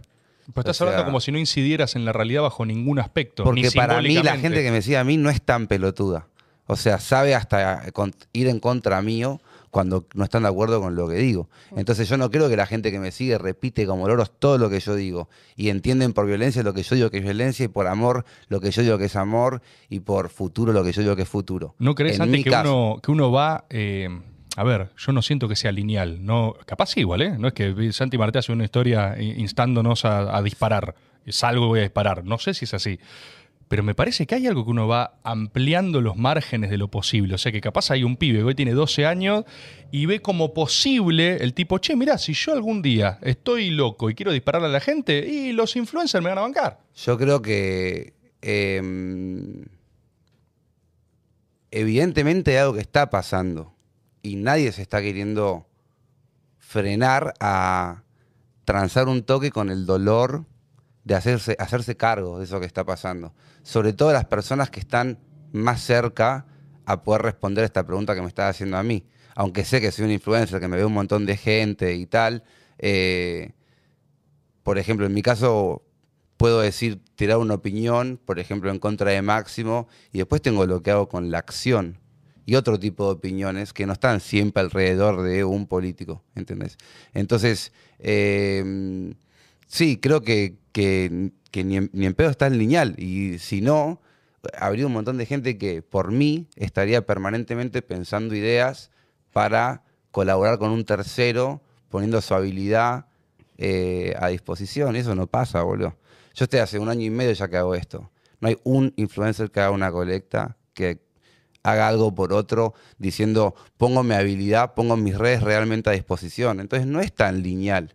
No es tan. eh, no, no- no sé si la culpa está en los, en los influencers, mucho menos, la verdad. Sí, está bien, si me decís La Nación, Infobae, tipo ya monstruos más grandes que tienen mecánicas de cómo manejar la información, bueno, puede llegar a pasar algo. Hace poco una persona me contaba que escuchó a, a Dad decir en una reunión que había entendido lo que tenía que hacer, que es una, una vez por día decir una noticia mala de un country y así bajan los precios de los countries y sus casas y él compra. Bueno, esas cosas, tipo, entiendo que será verdad o será mentira. Eh, que fue porque la parte la persona que me lo contó lo decía como si fuese un. Eh, hay, hay gente que puede tener una influencia mucho más grande, que hizo de la noticia un negocio. Ya entonces, como todo negocio, sabe cómo se maneja. No creo que sea el caso de, los, de los influencers o de los tuiteros que se hacen virales y tienen retweets, un montón de retweets diciendo que mal ahí que no salió la bala. Me parece que eso está pasando. El chabón que dice menos mal que no salió la bala se siente más cómodo para hacer ese chistecito que por ahí es el mismo que después dice, no, no quería que salga posta. Es algo que digo así jodiendo en Twitter con un poco de odio.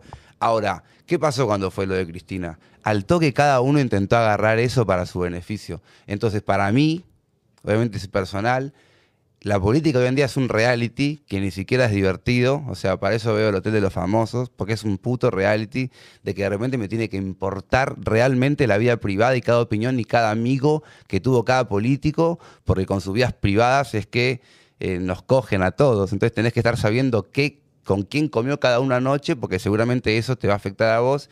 Y es un reality, ¿entendés? Y no considero que, que, que estén intentando solucionar nada con lo que pasó, que no fue la primera reacción. Se nota que pase lo que pase, lo van a agarrar para generar, ah, yo tenía razón, ah, no, mira, la razón la tengo yo. Entonces, yo lo que sentí con esto es que, eh, porque vienen en esa, porque aprendieron a hablar de esa manera, muchos aprendieron a militar de esa manera, pasa algo como lo que pasa y no pueden frenar, sino que al toque van a buscar si acá esto me sirve para demostrar que el otro, cuando, ¿qué importa quién va a disparar el gatillo? Si el día de mañana sabemos que si seguimos así, alguien lo va a disparar y es igual de grave, ¿entendés? Para uno o para el otro. No se puede estar naturalizando la idea de que alguien puede salir con un arma a matar a cualquiera y que eso en Argentina puede pasar. Porque no debería poder pasar porque nuestra cultura no es así. No somos yanquis, no tenemos eso. Eh, no estamos preparados para eso porque eso no pasa en Argentina. Y, para que no pase, no tiene que haber un repudio claro de todos los sectores de la sociedad civil, más politizado. Pero el repudio no fue tan claro, si te fijas. Al día siguiente el repudio no era tan claro. No, a mí me, yo siento que no y que rápida. Pero el tema es que siento que en algunas cosas no es todo lo mismo, digamos. O sea, ni son todos lo mismo, ni actúan todos igual. Mi sensación, obviamente subjetivada por mi, mi por lo que pienso, por el espacio al que pertenezco y bla, es que, bueno, o sea, nosotros podríamos haber hecho una invitación más clara a generalizar ese repudio. Le digo, pod- eh, podríamos haber sido, o yo pienso particularmente que, con, digo, consumado eh, cuando pasó el atentado, inmediatamente había que hacer que esos tweets reflejos se conviertan en un compromiso real. Llamalos, vení Macri, repudialo, vení la reta, repudialo, hacer esa invitación, hacer ese trabajo, se puede considerar una, eh, se puede hacer una autocrítica de no hacerlo o no tener esa idea más rápidamente. Pero en definitiva, lo que terminó pasando los días siguientes no es que uno lo utilizó para un lado para el otro. Nosotros estábamos totalmente confundidos con lo que acaba de pasar y el, la- el giro narrativo mediático fue inmediato. Y ya no, digo, a los cinco minutos no había puente posible. Y eso no fue una decisión nuestra. Me da la Así sensación. hablan, o sea, eh, para mí esa es la forma que, en la que saben hablar. Es, son dos toxis. Donde uno siempre es como, no, pará, yo recién estaba tranqui, pero es que vino y me dijo tal. Pero es que hay Porque lo que te que va a decir Macri es boludo, tipo, boludo, Alberto lo responsabilizó a Macri. Macri te va a decir eso. ¿Qué puente querés trazar con Macri? Si pasa lo que pasa y el presidente El lo es primero que... que- dice es que le echa la culpa al expresidente. Y pero No está enfocado, sé si lo vio como una buena oportunidad para pero a mí me da la sensación de que objetivamente uno puede sentir que le molesta que uno diga tal cosa. El arma en la cabeza la tuvo Cristina. Y yo no sé dónde vive Macri y no sé dónde vive Larreta y no sé dónde vive Vidal. No puedo ir a su casa a hincharles las pelotas porque no sé ni dónde carajo viven. Y ellos sí. Y apenas se me salió a hablar Pero porque Luciani, Cristina vive pusieron en un barrio que dice que odia. No, no dice que lo odia. Ahí Bueno, hay una un- idea de que Bueno, Cristina odia, o sea. O sea, para mí Por eso para mí se sabe. Está, no, no, se sabe porque lo, porque lo muestran. O sea, cuando Luciani, el fiscal, estaba declarando y diciendo Cristina corrupta, yo qué sé, TN tenía pantalla doble. Luciani y la casa de Cristina, Juncal, Uruguay, vayan. Fue una invitación. No, no, no, no, no, no, pas- no pasó no, no, otras cosas. No es que vos otro día tenés la, la pantalla. ¿Dónde está Rodríguez Simón? Acá la casa de sus amigos. Acá vive Carrió, acá vive no sé qué. Digo, hay, hay, hay partes que son objetivas, digamos. Eh, y en la historia de la Argentina también hay un par de indicios que, que- que- que- que muestran un poco de esto mismo. Y aún así yo creo, yo fui a la plaza el día siguiente y el clima era eso, estábamos todos medio tristes, medio confundidos, como... En, tranquilamente, eh, digo, po- se podría haber armado una escala de confrontación y en ningún momento creo que fuimos eh, eh, con esa actitud, digamos. ¿Y por qué no pasó? Y me- y Porque teníamos- yo tenía una expectativa en que los tipos se- sean contundentes en eso. Que sea algo que nos, nos haga, un episodio que nos haga aprender a todos, un poco. Eh, a no poner peros, a bancársela. eh, y entender a quién le pasó lo que le pasó. O sea, y entonces, dale. o sea, Bueno, todo un grupo de gente que al principio pensaba que era mentira. Bueno, eso Después ya está- para mí la época pistola de agua, es, Rey, no estás entendiendo que fue verdad. Digo, puedes dudar seis horas porque acaba de pasar y como no pasó, eh, que, el- que el- que el- como el tiro no salió, casi que queda como... eh, sí, bueno, un hecho que no es tan claro, por lo menos al principio, y había todo un grupo que al principio pensaba que eso era mentira, que también puede pasar, puede ser culpa también de la información tan rápida que corre hoy en día.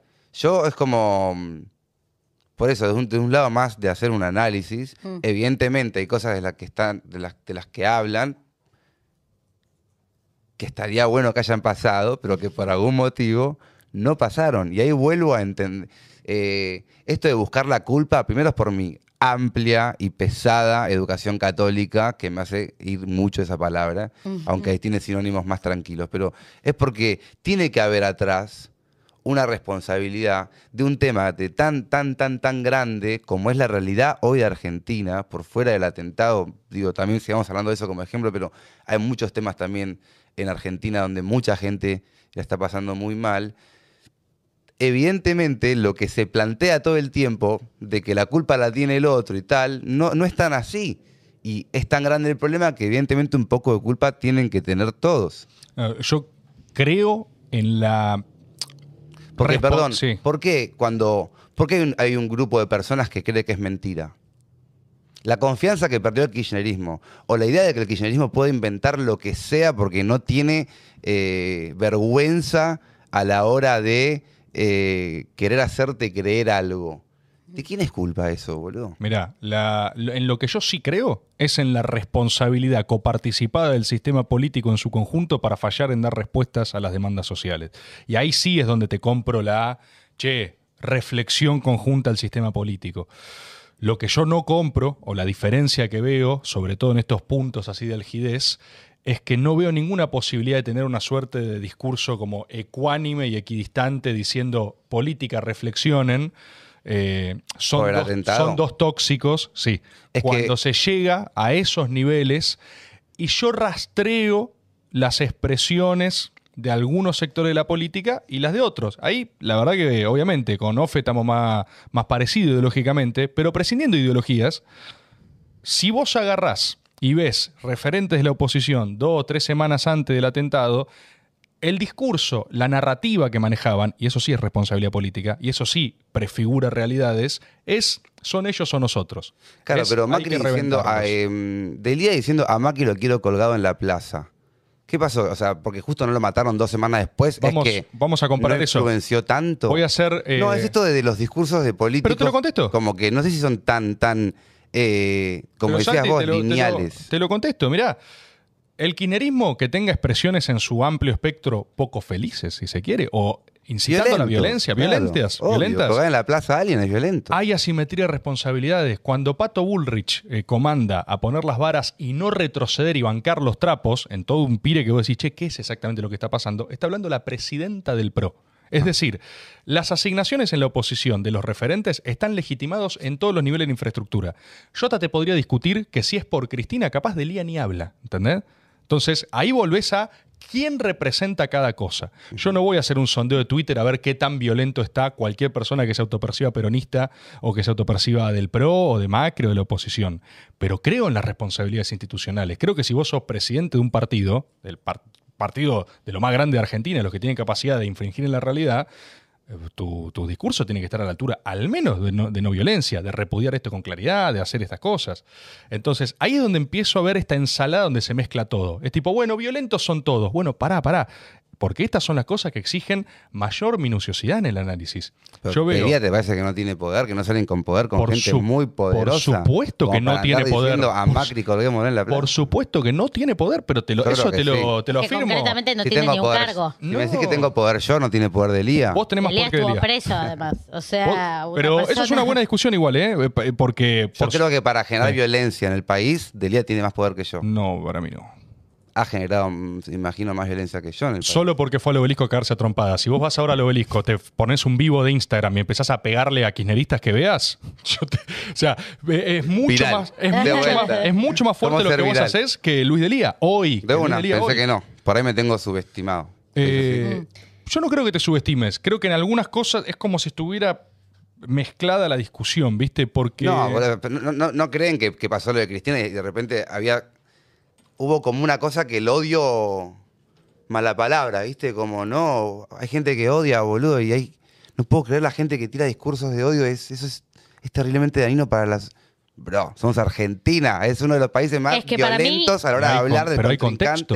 Hay contexto, hay momento social. Claro, es un momento por de. eso No, Yo es que creo odio que- puede, odio, el odio no creo que sea algo eh, sea patrimonio de un proyecto político en particular, es una característica humana, en todo caso, en contextos muy diversos y bla. Yo como no estoy tan en esa línea, ponele o tan en ese flash, pero eh, en general el pase de odio a violencia, evidencia concreta de eso, históricamente a nosotros nos pasa más seguido.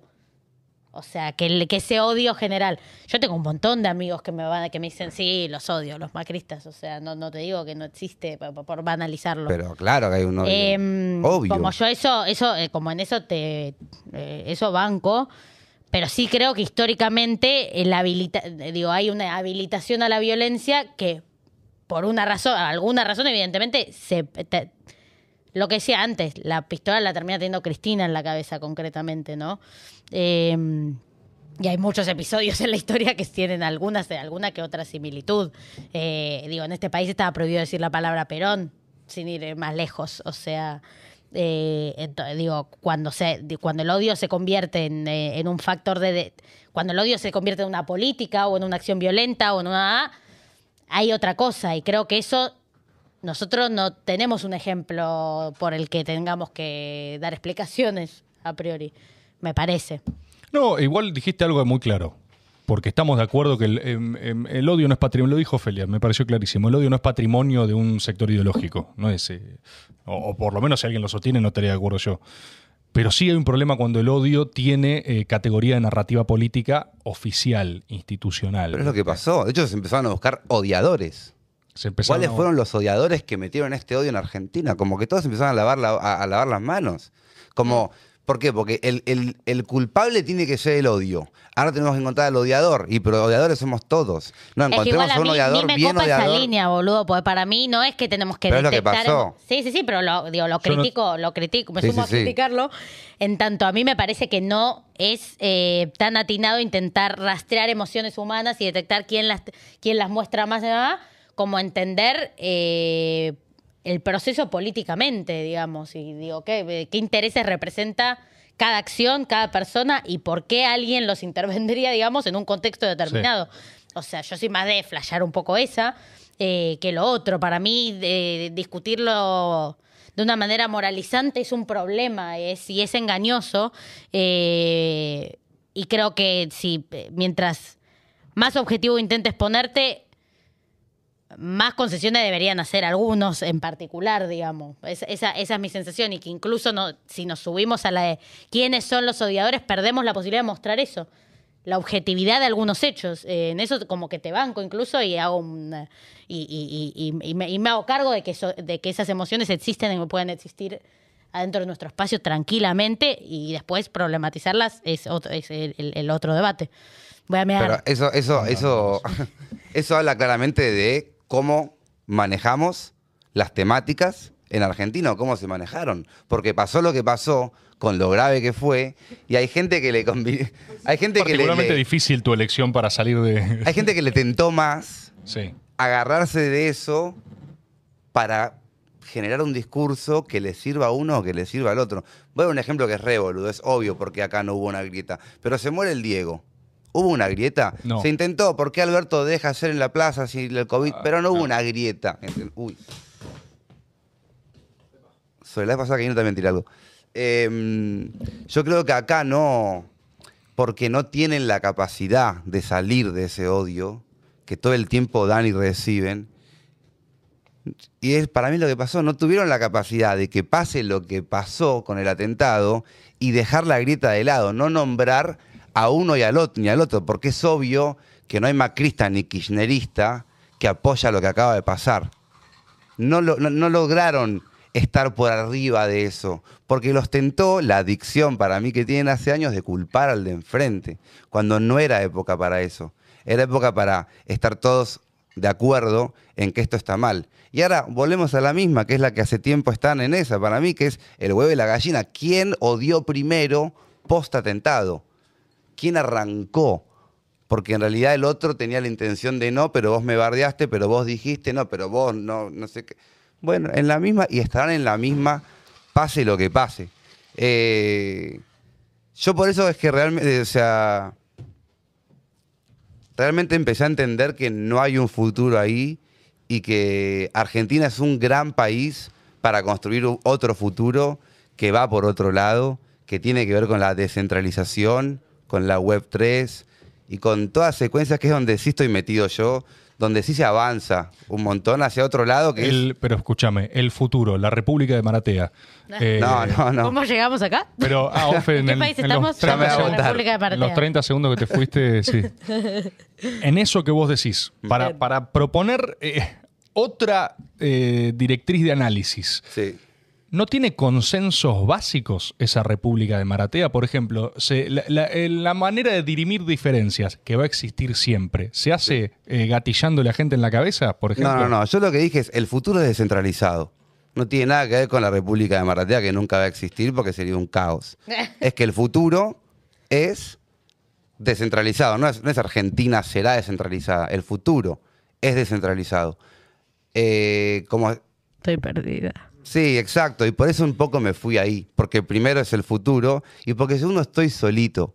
Con un par de gatos más, donde no hay grietas, donde solamente se puede construir, porque aparte al ser descentralizado, tampoco la grieta tiene mucha chance de entrar. Y eh, realmente encontré ahí hace, hace un tiempo ya, de hecho, eh, cuando yo intenté empezar a, a que IGJ me apruebe la fundación, eh, fue por todo esto, porque mi fundación obviamente va a tener que ver con el, con el mundo de la Web 3, de las DAOs. DAO significa Decentralized Autonomous Organization, o sea, una organización que es descentralizada y que es autónoma. Bueno, más allá de todo lo ¿Qué com- es, qué es Web 3? Y la Web 3 What the fuck is going on? Estamos entendiendo juntos igual. ¿Qué es, qué o es sea, Web 3? Si entendés la web 1, que era la de los 90, la de los ruiditos con el teléfono. Pim, pom, pim, pom, pom. Esa es la web 1. Ok. En la web 2 es la que estamos hoy acá. Todo lo que conozcas. Esto Eh, es Web 2. La gente mirando el esto método es es Web 2. YouTube. Pero web 2, de, eh, hablamos de internet. Internet. Internet. La web. Ok, sí. de Esto- Está web, la lógico. 1, que era la de los 90, la 2, que es la de ahora. Sí. Y después está la web 3, que es eh, todo lo que está relacionado a la, la blockchain, la cripto, las DAOs. Eso es tres. Eso es Web3. We- eh, ¿Cuál es la cualidad esencial de la Web3? ¿El blockchain, por ejemplo? ¿La manera Eh, descentralizada de...? El blockchain es una de las man- de- sí. Está dentro de la web 3. Eh, sí, es y en- lo que tiene la web 3 y, o muchas de sus propuestas es que son descentralizadas. Y en otro futuro, cercanísimo, ¿eh? 10 años, autónomas. Entonces, ¿Qué- perdón, ¿qué significa eso? Autónoma. O sea, Web3 se es... maneja solo. Vos estás con las máquinas. Sos aliado de la... No, sería como, o sea, la construcción de una DAO, o sea, de una organización que pueda ser descentralizada y que pueda ser autónoma. No es como crear una empresa con reglas, sino que es algo que la misma blockchain va entendiendo y por eso se va volviendo autónoma. O sea, en un ejemplo muy trillado para la gente que sabe el tema que es Uber DAO, ¿qué pasaría si DAO fuese una, eh, si Uber fuese una DAO? Eh, básicamente, más allá de toda la construcción de cómo hacer eso que es un poco compleja y yo no la entiendo mucho lo técnico, pero sería algo como eh, mi teléfono ya entiende que yo soy pasajero y que Ofe es conductora. Y que cuando mi teléfono y el de Ofe van juntos a una dirección, por así decir, va a medir cuánto hicimos. Y en cuanto me baje del auto, de mi wallet, de mi billetera, saca plata y entra en la billetera de Ofe. O sea, ni siquiera Como que no hay tenemos que... eh, Uber. Claro, ni siquiera tiene que estar la empresa atrás, que sería Uber, que es la que maneja todo para que yo pueda pedir un Uber y el Uber me busque y todos cobremos, yo ponga la plata. Eso se puede generar de forma autónoma. Todo me da ansiedad. Sí. Ahora, Vos, vos ahí estás depositando tu expectativa de futuro. Vos la ves por ahí, digamos. Eh, no sé si hay otra. En Arge- por eso también estoy muy flasheado con Argentina, como siempre, porque siempre vi Argentina como un país que algún día triunfará. Y la verdad es que es un país hermoso para que la Web3 crezca. De hecho, está creciendo y lo más lindo, nadie se da cuenta. Y como fue redes sociales, como fueron las redes sociales, Y pero que- cuando se perdón. quieran dar cuenta ya va a ser muy grande. Los- ¿qué- qué- cuáles son los ejemplos de Web3 que hoy están en curso? Bitcoin. Bitcoin, por O ejemplo, es más. una moneda que está dentro de la Web3. Ajá. Sí, es como decir cosas de la web 2. Bueno, un QR, eh, pisamono.com, Instagram. ¿Vos crees que, vamos full filosofía igual, un segundo, ¿vos crees que en términos de organización social esto va a suplantar eh, los problemas que implica que el hombre organice al hombre, digamos? Eh, creo que en un futuro, al ser descentralizado, los, eso hace que las responsabilidades sean mucho más equitativas, cómo se reparten y también las eh, consecuencias.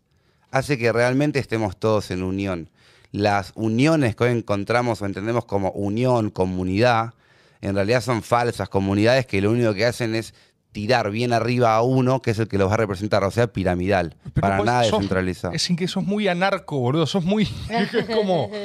Es, El futuro, rey. no, no sé si es el futuro, boludo. Pero ¿cómo? ¿Qué, qué mejor futuro te imaginas o qué mejor presente que uno que sea descentralizado? Eh, uno de, de construcciones colectivas, políticas, no más. del hombre en comunidad. Yo creo en la comunidad. Pero no hay nada más organizado. ¿Que el y- algoritmo? No, que una, por ejemplo, una DAO, que algo descentralizado. ¿Por qué lo descentralizado va en contra de, lo- de la comunidad? Es Bueno, la vos decís que ahora... El día de mañana va a ser Yo obsoleto. ni entiendo nada. El día de mañana va a ser al pedo tener una comunidad que no sea descentralizada. Como es al pedo tener un programa que no esté en internet, de alguna u otra manera. Entonces el día de mañana vos querés organizarte por fuera de una DAO y va a ser al pedo. Va a ser como que te quedó amor al arte de las empresas eh, piramidales, boludo, triangulares. Entonces, eh, bueno, yo estoy mucho más metido ahí, donde realmente estoy construyendo. Y toda mi fundación se- la estoy pensando y la estoy armando con todo el equipo en base a que sea una DAO. Entonces lo que termina pasando en la web 3 es que somos pibes y pibas Y pero, perdón, que ¿cómo pensamos, el- acá, que pensamos soluciones por fuera de las decisiones que tomen los políticos. Porque somos una generación que nació en este país tan inestable que por haber nacido con esa inestabilidad como realidad, aprendimos a pensar soluciones por fuera de los inestabilidad, in- bueno, de la gente que genera esa misma inestabilidad y sus decisiones. Entonces, seguro, seguro el futuro no cuenta con los políticos que hoy se defienden o se atacan y sea descentralizado. Ojo que eh, para mí hay puntos de contacto eh, mesiánicos tecnológicos con Grabois. ¿Ah, sí? Sí. De Yo una manera muy difícil, de una manera muy difícil de explicar. Sí. Ahora, a ver, Hay puntos tecnoapocalípticos Sí. que, te- que podrían terminar en el mismo lugar de comunidad, horizontalidad y liberación tecnológica. Pero ya es. Ay, es un quilombo, boludo. Vos, vos- ahora, no, claro, no yo recién pare- cuando lo explicaste con la fundación entendí un poco a qué te referías. Antes no había entendido nada. Pero porque no estoy muy metida en el web, en el web. eh, Web 3, en el- la Web 3. el futuro. Bueno, ves, soy un poco taradita. O sea, lo que tiene la DAO es que más allá que lo puedes aplicar a una fundación, lo puedes aplicar a un consorcio, a un edificio, a un, un club de fútbol, es donde Pero, o sea, lo que se aplica una que es, tipo, te autonomizás. ¿Es esa la onda? ¿Cómo? O sea, la aplicación, ¿cómo sería descentralizado. un consorcio? De- El consorcio no puede ser el día de mañana como consorcio DAO. Se puede, pero es una construcción de que los mismos usuarios van generando las reglas que la blockchain eh, comprende. Y como no se puede ir para atrás, yo no puedo enseñarle a esta, esta forma autónoma de decirle, che, una vez por mes eh, que OFE, 10 pesos de la cuenta de OFE vengan a, eh, a mi cuenta. Yo no puedo después decirle, ahora ya no. Entonces todo lo que pones queda para siempre. Entonces la construcción de una DAO es realmente lenta, realmente en comunidad, realmente buscando el, el- el bien de todos. La democracia es el... No, no hay DAO sin es la democracia. DAO más grande de. Exacto. Por eso, bueno, los loquillos dicen, eh, sirve para un consorcio, sirve para un equipo de fútbol, sirve para un hospital y de repente puede sirve para el mismo Estado. Es, es reca- eh, sí. Lo vamos a ver suceder, evidentemente. En la teoría de. ¿Lo vamos a ver suceder? Sí, Sí. total, re. Yo- No sé, con el- no Yo sé si va igual a poder también como de la web Estado. 1 a la 2 no me acuerdo bien que, cómo habrá sido. Eh, Ahora, ¿Qué fíjate que Sí. por lo menos dejamos de hablar de violencia, culpabilidades, atentados y el tema, por más falopa que sea, habla de algo, de una proyección, de un futuro, de otro camino. Entonces, por eso también, para que se entienda más, porque un día dije, ¿qué hago yo hablando de Máximo cuando tengo la capacidad O sea, de generar un futuro tu en la Web 3? tu tren de reflexión fue post máximo. Vos dijiste, no es por acá, yo voy a. Fue antes, en realidad. Te digo, como. Yo ya entendía muy bien que tenía que hacer la DAO y que mi fundación sea una DAO y que el futuro de todo es la Web 3 y lo descentralizado y lo autónomo. Cuando empecé, cuando empecé a esperar que IGJ me apruebe la fundación, ahí como que arranqué a girar en falso. Porque todas las ideas que tengo para aplicar y que esto arranque su construcción, hoy en día están girando, bueno, estaban girando en falso por ese motivo. En esa es que yo me arranqué a meter con, con che, pará, ahí la solución está por el lado de los políticos. No, que dejen de robar, no, que dejen de hacer esto, no, que Yoma deje de cagarse en todos los nenes que mueren porque Yoma los deja solos o abuelos que mueren porque Yoma los deja solos. Que eso deje de pasar. ¿Quién es el responsable de esto? Tun, tun, tun, tun, tun. Después de lo de Máximo, me junto con un chabón, gran referente de la Web 3. Bueno, cómo manejan sus millones los de la Web 3 es otra cosa hermosa a analizar. Pero cuando me junto con él post Máximo, él me hace, me hace recordar la DAO. Ah, pará, boludo. Todo esto es para terminar construyendo una fundación que es una DAO. Y ahí es cuando dije, ah, todo esto fue una distracción, boludo. Yo sé perfectamente dónde estoy yendo y no solamente Máximo, por ejemplo, no tiene nada que ver, sino que las decisiones que él tome no afectan a la construcción de esto que está siendo paralelo. Ya está obsoleto y viejo pensar que el sistema se cambia entrando y cambiándolo desde adentro. El sistema se cambia generando un sistema paralelo que funciona tanto que termina generando una migración, como pasó con las redes sociales y la televisión. Y no va a pasar hasta que lo paralelo sea mejor que lo actual. Pero un día va a ser mejor y van a migrar y nadie va a saber qué hacer. ¿Cómo se distribuye la guita en ese sistema? ¿En mi fundación o Sí. en, No, en da- el en- gobierno? En, s- en la, en el futuro Super DAO. Eh, deberías aplicarlo en como pequeñas DAOs para entender. No te lo puedo aplicar a si el país es una DAO. Eso es Hay un muy, muy avanzado. Lo que. eh, Yo estoy procesando. No, pero no Era hay, interesante. forma, no hay forma de esquivar lo que es eh, tocar intereses, lo que es tocarle el culo a alguien. Yo No. compro todo lo que decís. En algún momento, cuando vos digas, che, esta torta de recursos ahora va a ser administrada por este consorcio impersonal de humanos. Eh, es una mala- te, te echan. de te- te- dicen, ¿qué hace este loco acá proponiendo esa locura? La plata es el tesoro, una de las bases de una DAO es que el, el- el treasure, no sé por qué en inglés, el tesoro, tipo, sí, sí, bueno. pero bueno, eh, el tesoro es eh, transparente. No solo transparente, vos tenés una wallet, yo puedo saber, vos vas a ir a Techinta, a Pablo Roque, y le vas a decir, che, escuchame ahora, vamos con DAO.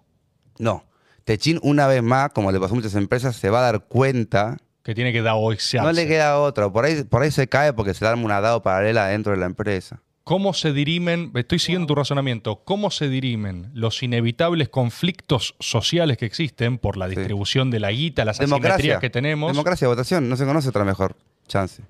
¿Y la vos democracia. crees que van a dejar de Vos dejás de, Sí. vos dejás de votar a alguien que te represente para que haga lo que vos harías, sino que pasás a votar un proyecto concreto que según tu votación y su resultado, eso va a ejecutar algo que no lo va a hacer un humano. ¿Se entiende? No, no, yo te entiendo perfecto. ¿eh? Para mí, para mí, omite el análisis, como en la mayoría de cosas que hemos discutido. ¿eh? O sea, eh, hay un punto común en- que encuentro eh, cuando interactuamos que tiene que ver con. eh, es- yo lo siento como una omisión. Es como si no viera, en algún punto se lo tengo que decir clásico, el conflicto de clases. Ajá. Es como si prescindiera de, de la historia. Es un análisis ahistórico por momentos, ¿viste? Pero ¿no pensás que eso algún día se debería solucionar? Bueno, hay teorías clásicas que postulan que, en realidad, lo que está diciendo vos, que la omisión del Estado, su superación, una suerte de derrame horizontal colectivo, que vos lo pones a través de la tecnología, eh, no llegaría a ese lugar. Para mí no. Para mí es una cosa. Es como Pero una. ya a ver. Ok, pero No, que no hay. es No, una obvio, tecno. obvio. Para mí es una tecnoutopía eh, que si eso avanza, yo filosóficamente me vería obligado a combatirla. Porque. Hoy es más utópico pensar que Macri o Cristina realmente pueden sacar este país adelante que pensar que lo puede hacer una compu, boludo. Es una locura lo que estás Y diciendo. es verdad y lo sabés. Es una locura. No, no, que- no, no. sí, Yo no voy, no voy a someterme a la máquina. ¿Sabés No, lo que no, sí? yo, ah, Ofe, ¿Votás Lamentablemente. con la máquina o contra la máquina? Eh, ah. Voy al baño, me toca el baño bien. Es que igual, o sea, hay, es interesante la discusión. eh, bueno, igual eh, de- voy a hacerla muy larga hasta que vuelva Santi porque tengo un eh, contrapunto. No, guardalo, guardalo entonces. Lo voy a guardar a sabiamente. Chancho, ¿no me cargas un cocasio? Momento logístico. Sí, una pequeña logística. Igual es eso, la nueva grieta es con la máquina contra la máquina. Yo Igual ya, yo- eso me interpela a nivel. eh, Yo ya avisé que voy a combatir. O sea, voy a combatir. Se lo digo a la, máquina, de hecho. Sí, voy a combatir la máquina. Es más, el método va a ser por carta. El método va a El empezar método a... va a ser una. eh, bueno, ya estás en ese trabajo. Van a ser transcripciones del método taquigráficas que se concentren en este lugar, no haya testigos y se difunda analógicamente. Onda, Wow. Papel. Se nota que ese es el futuro. Sí, y va a ser la resistencia a la máquina. Corta. Va a ser método analógico eh, o podés co- copias, copias de DVDs. ¿DVDs? ¿Qué? ¿DVDs? No, lo quiero más viejo, quiero disquets. Eh, VHS. VHS, VHS del método. Vos Claro, y vos coleccionás el método Sí. 1, 2, 3. La gente se comparte las copias eh, y así resistimos a la tecnoutopía perfectamente escrita por Santi Martea, que va a ser, por supuesto, su gran ejecutor, ¿no? O sea, va a ser el- el- él, él va a organizar eso. Estamos Él haciendo un poco definió de- que el método va a ser taquigráfico y entregado en mano. Yo voy a resistir No, como, tenía- como los luditas frente al avance del ferrocarril. Voy a romper las máquinas. Hoy termino y reviento la computadora. Bien. No, yo tenía o reflexiones. Igual yo muy. eh, me parece recontra interesante. Eh, y nada, me- mismo, ya estamos en un momento en donde la tecnología pasa a ocupar un lugar central en el trabajo que va desplazando a una gran cantidad de gente. Bueno, no sé, boludeces. Ya vas al cine, no hay personas que hagan nada casi. Sí. Eh, hay muchas cosas, bueno, son muchos los lugares, los espacios, los tipos de trabajo que son reemplazados por una versión tecnológica más eficiente, pero que supuestamente deberían venir a traer más libertad en términos del mundo del trabajo. Es tipo, a partir de que, de que hay menos tareas a cumplir, eh, ponele, por de- describirlo medio falopa, eh, por las personas, las personas deberían ser más libres, trabajar debería ser menos, eh, debería ser menos trabajo en general, eh, y aceptar socialmente, digamos, esa, esa transición para que sea beneficiosa para la libertad y calidad de vida del ser humano, no un sentido de competencia con la tecnología en la que el descarte del mercado laboral te lleva a incluso condiciones de mayor explotación y mayor precarización. O sea, ¿cómo funciona eso?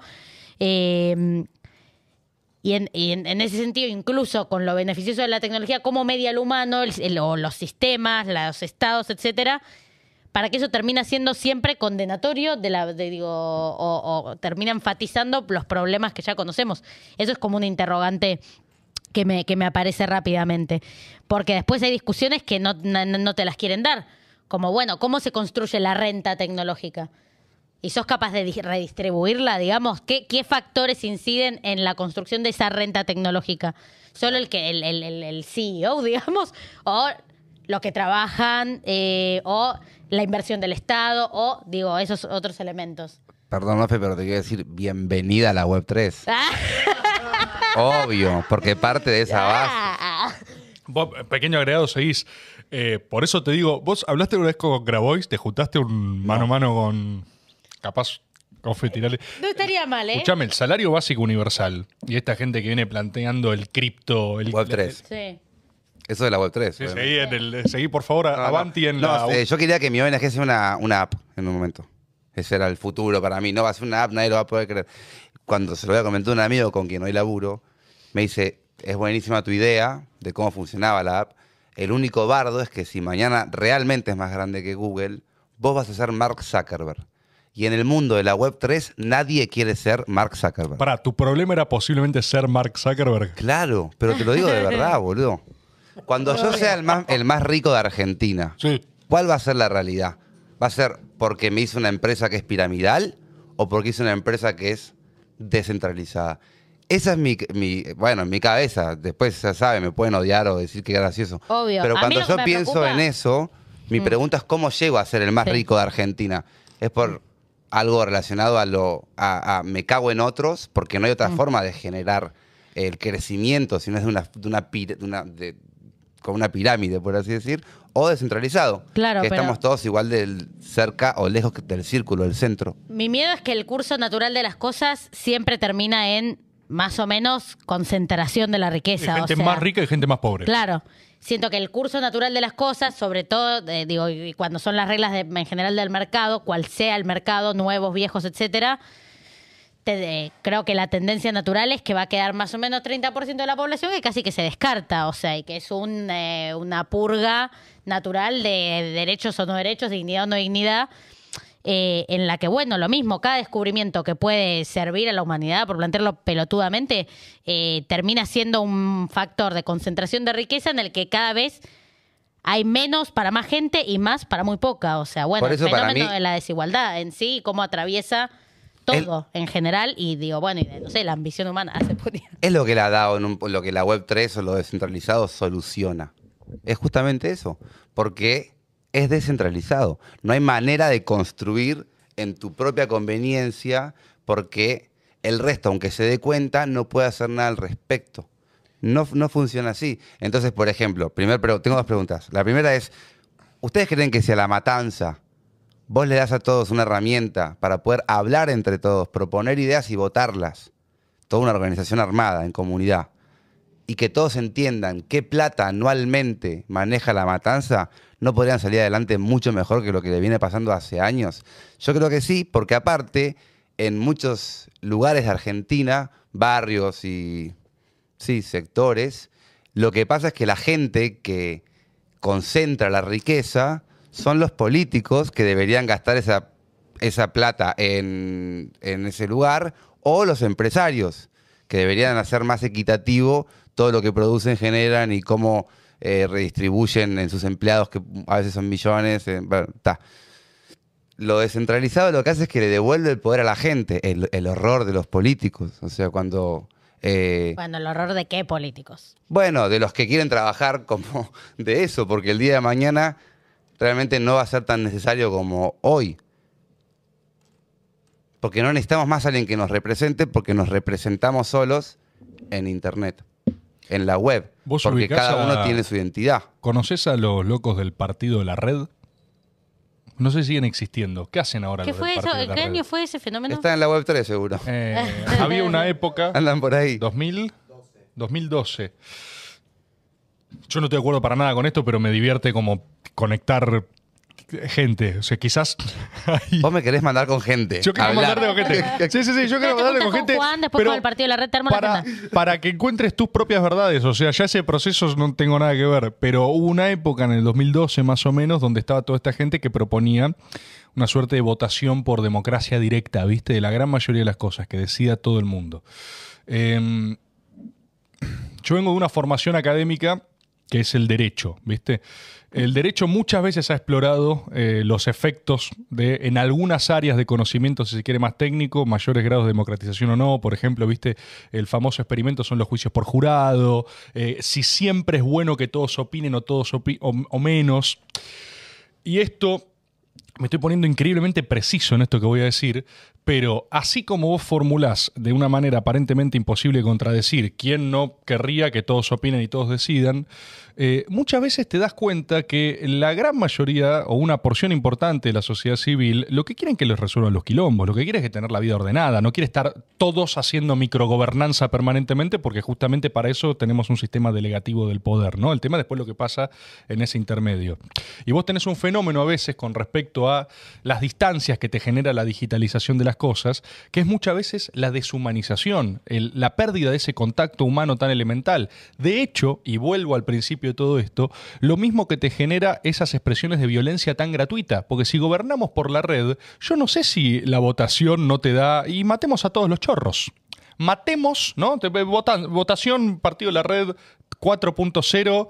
¿Matar o no matar? Eh, estoy acá tuiteando en mi casa, en bata, rascándome los huevos, y yo estoy disponiendo sobre la vida de otra persona, sobre sistemas que tienen cientos de grados de matices y complejidad, y ahí es donde yo creo, en esta manera arcaica que adrede la presento, en el hombre, en las personas, en la comunidad tangible y corpórea, que no puede ser reemplazada por el, algo- el algoritmo que decida mejor por nosotros lo que nosotros queremos hacer.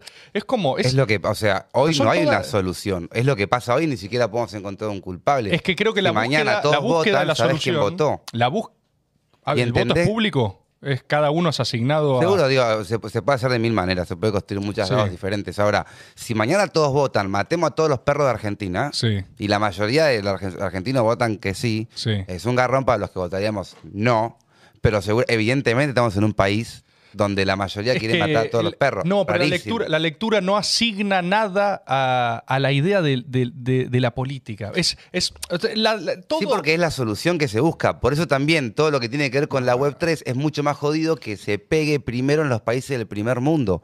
Por eso es el gran futuro para nosotros. Porque la gente que está en el primer mundo, la gente con plata, no le ve una solución. Porque ya viven en países organizados que por dentro Sí. funcionan muy bien, aunque lo que hacen es funcionar muy bien por cagarse en países pobres como el nuestro Sí. y como muchos países colegas, por así decir. Sí. Entonces, tiene mucho más sentido que en un país tercermundista como Argentina, el- la gente entienda la utilidad que tiene la Web3 por fuera de vender un NFT de un mono por 5 millones Sí. de dólares, que es la pelotudez que hacen los yankees, y por eso no tienen mucho más que hacer. Ahora, en un país como Argentina, pues sí, me parece un gran país y que tiene un gran futuro, eh, esto nace por buscar las soluciones que la gente que debería solucionarlo no lo hace, ¿entendés? Entonces, por ejemplo, votamos todos matar, sale que sí, uh, qué garrón. Ahora, hay gente que matan, hoy en día, la gente que debería proteger a esa gente que matan no la protege, y esa gente que debería proteger es votada por nosotros. Entonces, ya sucede que matan a gente y que importa menos que a otra gente que también matan o quieren matar. Entonces, hay una injusticia que ya sucede. El tema es que nunca entendés de dónde viene, si es eh, eh, culpa de todos, porque yo también me trajo un iPhone y no pagué un impuesto y está todo me- mezclado. En el día de mañana, si todos entendemos cuál es mi posición y cuál es mi voto, mi postura, es por lo menos mucho más transparente. El futuro de la descentralización tiene como, como referente total la transparencia.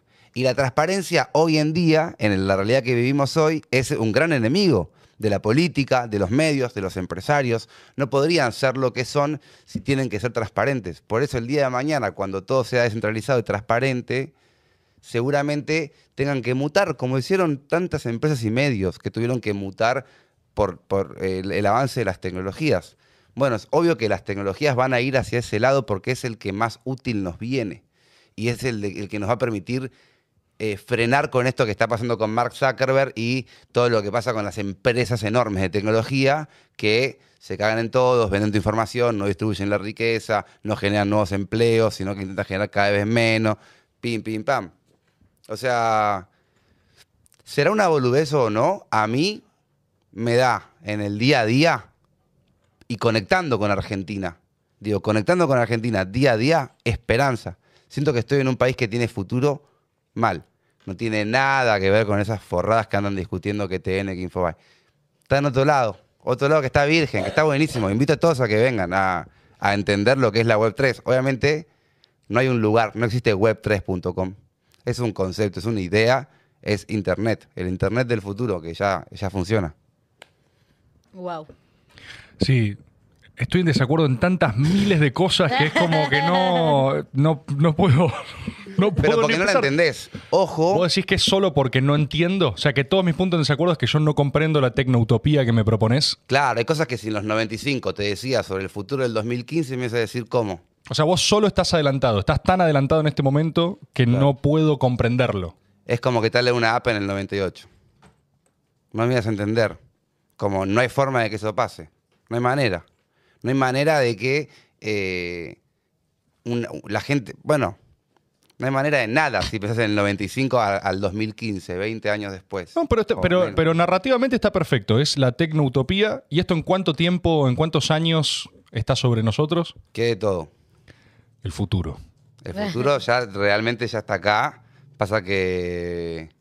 Bueno, la gente anda distraída en el, en el pasado. Mirá. En Argentina seguro, boludo, seguro. Y posta que hay gente que...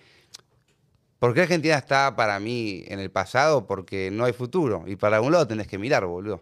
Y no parece que Argentina tenga un futuro. Si todavía tenemos que resolver los bardos de, de- de conventillo que tienen los políticos en este reality que proponen día a día, con los medios y tal. No, igual hay discusiones que, grandes que se vienen. O sea, y que vamos a tener que resolverlas con lo que conocemos. O sea, eh, básicamente. eh, ¿Ves un futuro prometedor? Y hay un mundo que necesita gas y alimentos y Argentina tiene gas y alimentos. Discutir qué va, cómo, cómo va a darse ese crecimiento, cómo vamos a intervenir en ese conflicto global eh, y cuidar nuestra soberanía, nuestra gente, nuestros recursos, etcétera. Es una discusión abierta que va a ser con las herramientas que tenemos. O sea, eh, digo, hay un, hay un potencial más tradicional ahí en, en- en la puerta. Pero eso es creer que Argentina le da mal por la falta de recursos, digamos. Y en No. realidad no, o sea, si No, mañana todos eso. quieren lo que tenemos, seguramente alguno lo venda y se lo quede y no distribuya. Argentina ya tiene un montón de plata y un montón de, de alimentos y ventas, más allá de que Sí, en claro, pero ahí están los intereses de para qué sirven. Por eso, ¿ustedes creen que hay un futuro en Argentina, aunque mañana todos quieran comprar nuestros granos? ¿No creen que el que los venda va a hacer todo lo posible para que quedarse con esa plata? Y ahí aparece la política.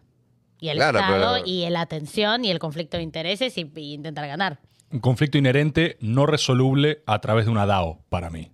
Hay, una excesiva confianza en que el problema es de organización sistémica y no que el conflicto es inherente a la existencia del hombre y que va a reaparecer de formas novedosas. Eso no te lo niego, ¿eh? que cambien las condiciones, que cambien las herramientas y que nos encontremos con discusiones que hoy ni siquiera se conciben, pasa por otro carril.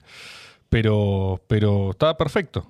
Sí, digo, el día de mañana, lo pase lo que pase, digo, casi le pegan un tiro a Cristina y no pudieron dejar nada de lado para debatir sobre eso. Yo no creo que el futuro sea que mañana Argentina se pegue. No somos el Visa, boludo. O sea, no, no puede recorrer el país el camino que recorren los artistas, que- la, gente famosa que se pega. Ojo que entre gasoducto, litio y un par de cositas más, capaz estamos medio como el Visa.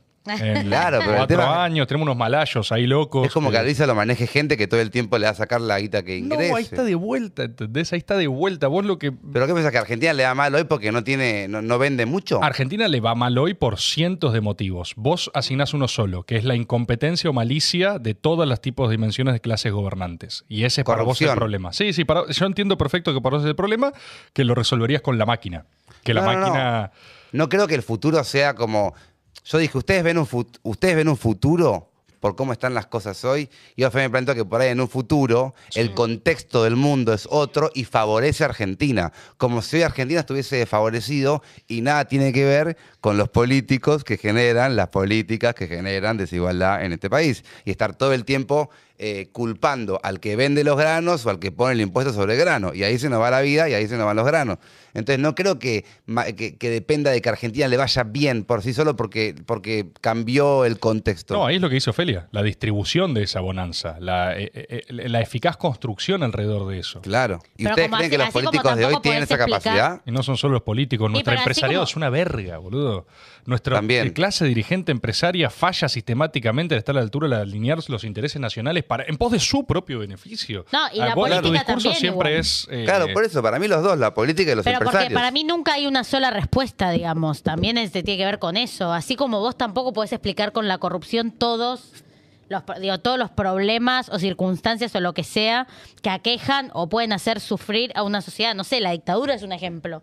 Digo, la, en la dictadura Pero pará, militar. porque ves que es muy del pasado eso. Bueno, Hay cosas que pasan en el algo te presente. enseña también, digo. Sí, la entiendo, la entiendo, pero Pero digo, porque vos si no, ponele en la dictadura, cuando el, el- el- el- el golpe, la, eh, las juntas le estatizan la, estatizan la deuda privada, o sea, aumenta en 500% la deuda que tenía el Estado, pues le dicen a las empresas, dame tu deuda, yo me ocupo. Ni siquiera yo, el Estado como digo, como estructura eh, que, que después continuaría.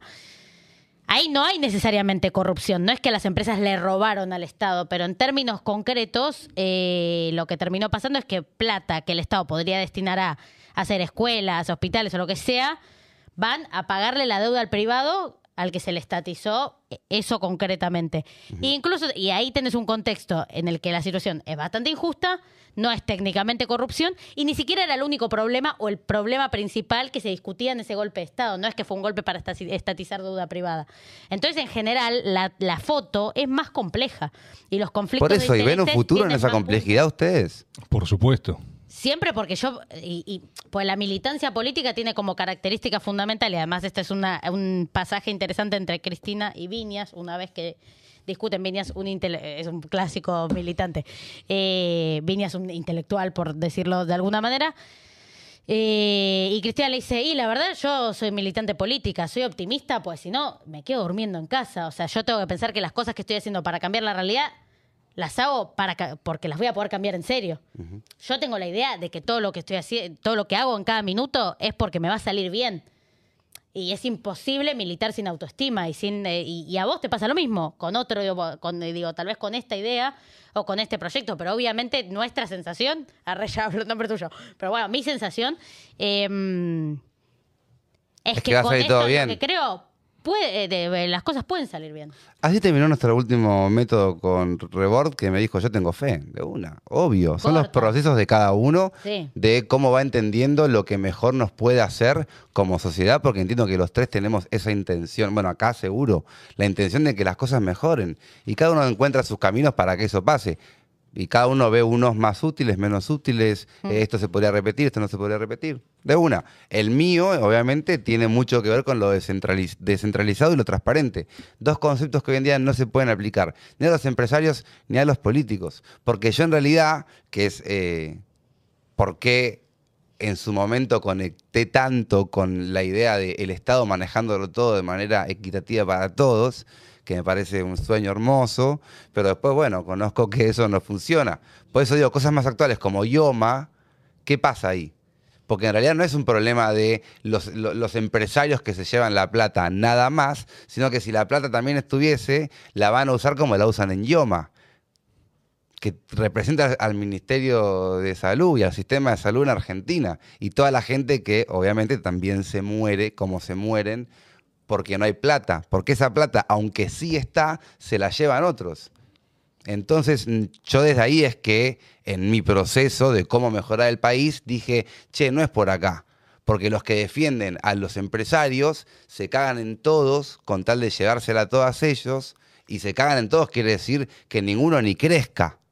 Que nadie crezca demasiado, no sea cosa que mañana vengan y me reemplacen. Entonces mantengamos a todos pelotudos y sin educación para que me sirvan para trabajar en mi fábrica, más baratos y los pueda explotar, empresarios. Y después están los políticos, que simplemente ponen otro discurso, pero terminan haciendo lo mismo, que es la quiero toda para mí. Entonces, el mundo de lo descentralizado, obviamente no va de la mano que la quieren de la, para- de la gente que la quiere toda para ellos. Tengo una pregunta. ¿Querés decir algo más? No, sí, sí, sí. No, pero mirá que lo mío es por otro lado, ¿eh? Me encara cambio de todo y ya fue. Por lo- Cambio de tema, arte. No, vos eh, mencionabas la. Dijiste esto, el, método, el último método que hicimos eh, arrancó. Terminó igual, perdón, ¿no? Fe, decís vos. Bueno, en última instancia, eso es lo que uno quiera creer, ¿no? Total. Eh, vos hablaste de tu formación cristiana. Sí. Eh, vos, Sofe, no tengo. Sé que, o sea, vos estás al lado de una de las encarnaciones presentes del Yo Mesías, que es. eh, claro, ¿eh? Yo soy el papá. Claro, ok. Vos estás muy cerca, sí. Pero no sé cómo es tu marco religioso. Ah, ¿Existe? eh, no existe. No existe. eh, Soy atea. Mi familia, bueno, mis abuelas son católicas, pero no, no, no, ni, ni, ni me bauticé, ni tomé comunión. Pedí tomar la comunión eh, porque me copaba como hacerlo de la fiesta y me dijeron que no. Averiguaste que estar si se bautizada podía- antes. Eh, no, no sé, yo les dije, le dije a mi mamá, yo también quiero hacer una comunión. Y me dijo, tipo, ni en pedo, pendeja. Y en fin. Quisiste negociar una fiesta. Ese es Claro, el marco claro. religioso. Sí. Es un marco religioso. ¿Eso no, no ofende a Grabois en algún momento? ¿No agarra y te dice, vos careces de Dios para estas discusiones? ¿Quién es Grabois tan nombrado hoy? ¿Cómo quién es Grabois? Bueno, lo, lo- lo- lo- conozco el nombre, pero... Grabois es una de las encarnaciones del profeta que tenemos en el presente. Está. está tenés, no, no, no, no se puede porque estamos cortos de técnica, ¿no? Estamos cortos de técnica. Eh, Profeta. No, no, no. Sí, la respuesta Sí, es sí, no. Ofelia. Eh, Grabois es dirigente de Patria Es Grande, dirigente social principalmente. o donde sea, milita Ofelia. Sí. Eh, una persona eh, súper cercana a Cristina hoy. Está, eh, es, un gran, es un gran momento para Grabois narrativamente. Qué bueno. Porque, sí, porque es un momento también muy. No sé, me alegro por él, qué sé yo. es un momento también muy apocalíptico, lo cual también cualquiera que sea Me un jinete del apocalipsis va a poder eh, encarnar este proceso. Entonces, él viene. mm, Viene bien, viene bien. Tuvo un par de jornadas heroicas. Estuvo ahí en la. Mirá, ahí está Juan Grabois. Sí, sí, sí, perfecto. Sí. Yo lo que digo es... Sí.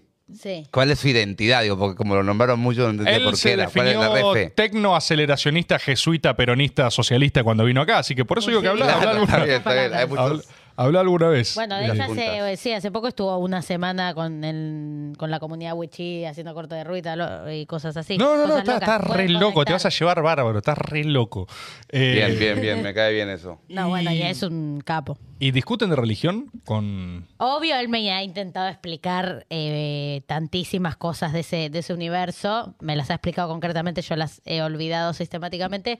Eh, me descubrió un tío cura mendocino y se agarra de eso fuerte. Tipo, vos tenés sangre, cura. tipo, no, pará, boludo, es un tío segundo. O sea, no tiene nada que ver. ¿Vos tenés sangre cura? No sé, me dice buenísimo. que tiene unos brotes. Creo que es full católico. Full católico. Ah, mirá. Grabois, pará, es buenísimo presentarle a Grabois ahí que no lo conozca, es divertidísimo esto. Grabois en Twitter sigue a solo una persona, el Papa. Él, porque su autoridad es metaterrenal y ahí es donde se ordena, es Le excelente. encanta Dios. Es ex- le encanta Dios. le Fan de Dios. Sí. Es fan de Dios, perfecta manera de Eso, todo definir. esto es cierto. Sí. Y de otras cosas. Sí. Y eh, quería saber eso al respecto de la fe. Entonces, vos, vos tu, tu voluntad, los momentos chotos, los días jodidos, ¿no hay un núcleo irreductible de creencia o la fe está en otra cosa? Bueno, no, la, de- es- eh, esperanza es una palabra que uso más que fe, tal vez. Eh, Claro. igual fue gracioso que el día del atentado hay un meme de Santo Varga que decía corte. Eh, estaba Alberto Fernández que de- de- como el graph con la declaración de Alberto que decía por alguna razón la bala no salió y subrayó por alguna razón y puso mal día para ser peronista y no creyente. Sí, bueno, es que corta. son, son momentos eh, de, Eh, de carga Juan bíblica tremenda. puso, acá estuvo Dios. Pero Dios déjate de joder. Cristina Da la también. sensación de que sí. Obviamente, Dios es argentino y peronista, eso está claro, Sí. más allá de cualquier eh, ideología, eso es cierto. Hay Dios y Ahí es peronista. verdad. Hay verdad. Y Cristina también ahora está con toda una narrativa. El otro día ella lo dijo taxativamente. Bueno, claro. Ella dijo, estoy muy mística últimamente. Eh, Convengamos que... ¡Amo! Sí, ella dijo, estoy muy mística Amo esta últimamente. etapa de Cristina Mística. Eh, y dijo, convengamos que me asisten un poco. Sí, me asisten un poco los acontecimientos para estar más mística que de Sí, costumbre. Eh, innegable. Ahí me atillan dos veces en la cara, salgo con una túnica. ¿Ella es católica? Sí. Que Sí, sí, sí. pero digo, Católica, sus creencias profundas son católicas también. Católica practicante, sí. Mirá. Ah, Y practicante. entiendo que sí, sí, sí, es No, una no, creyente. tengo detalles, pero sí, sí, Por esa, claramente. no sé. y, Mirá. mm, ¿Y vos, vos, Santi, vos sos creyente, crees? Creo que algo nos completa. Y creo que ese algo existe y no lo alcanzamos. Y hasta ahí llega. Hay un algo. Hay algo, o es, o es algo que nos completa, o es un lugar que nosotros completamos. No sé. Pero hay otra parte de, de nosotros y de nuestra historia y de todo.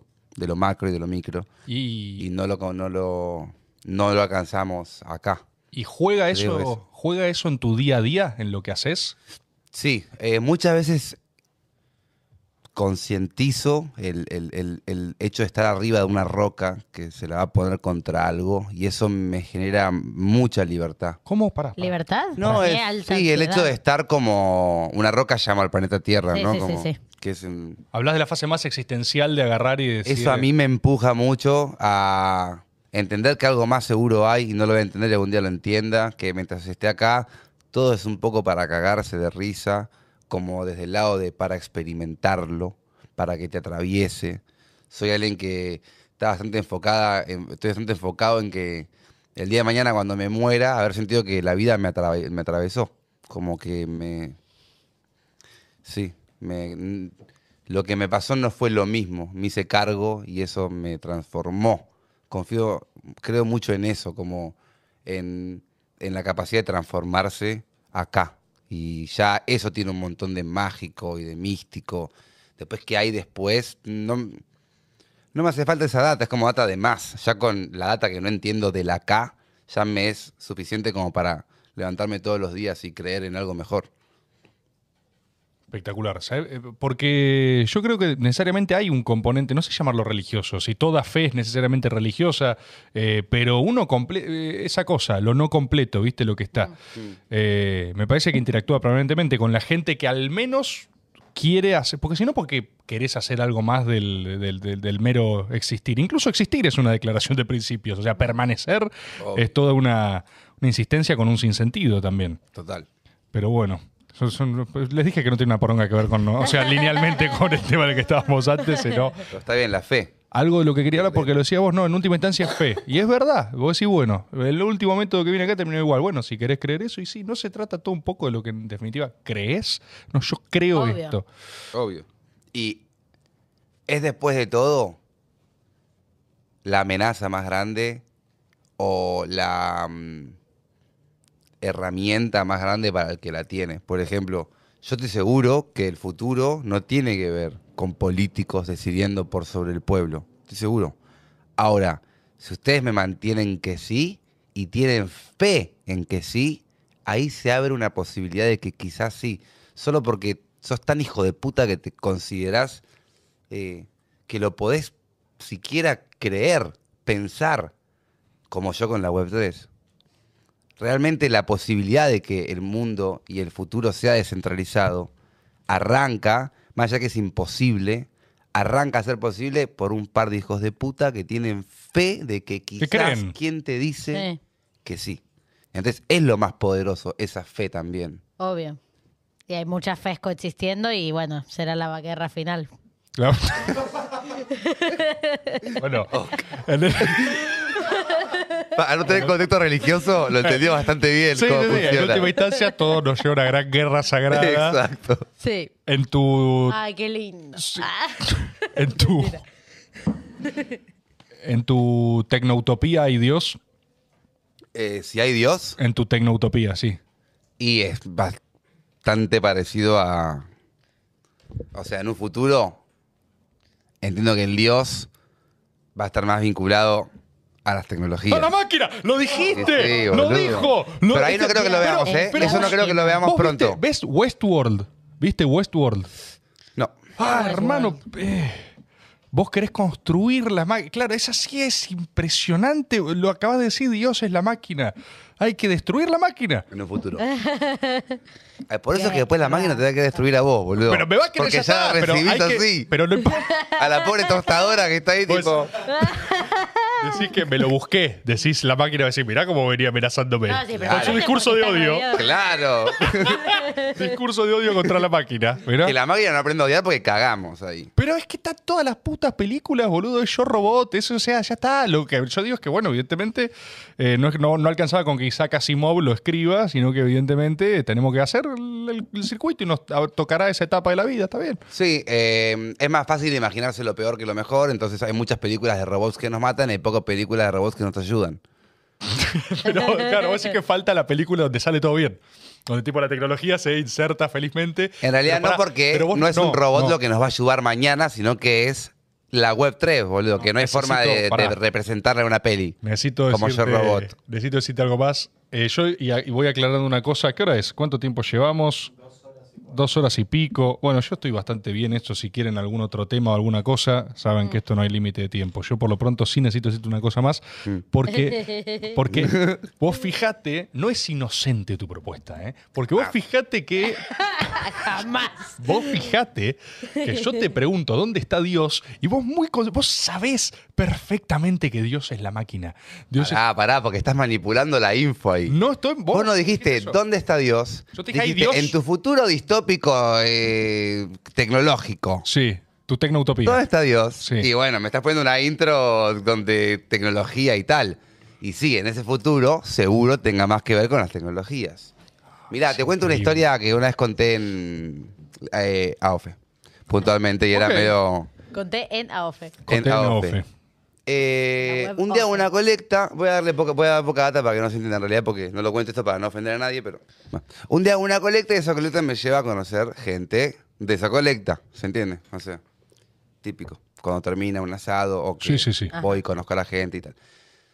Había cierta gente que yo había ayudado, con la que hablé día a día, hicimos la colecta y con quienes hablo hoy en día. Y después armó un asado donde había más gente que vino en un punto a celebrar también y a verme a mí. Estaba ahí como medio el, el- el Mickey, boludo. Que, tal. Cuestión que había una vieja que era, era como especialmente hortiva conmigo y con otros jóvenes que estábamos ahí. Para que entiendas lo hortiva que era esta persona y esta Ah, gente, gente muy, muy tal la beba, ¿no? No, vos estabas con los niños. Porque había mucha mal, había como viejos mala onda, boludo. Y había un grupo de pendejos que estábamos comiendo, además en, el- en un jardín, se larga a llover y todos seguíamos comiendo abajo de la lluvia con tal de no ir al quincho con los viejos que nos tiraban hate. ¿A qué nivel que la veo? Una amiga se fue con los niños a pintar porque ya era como bueno, otro mood que no sea este. Donde todo el tiempo. Mucho juicio, mucho, viste, cuando un viejo cheto te viene a querer, te viene a querer, no sé, hacer saltar, boludo, mala onda. Entonces, eh, una señora me dice, ¿te querés sentar acá? Le digo, gracias, le hago así.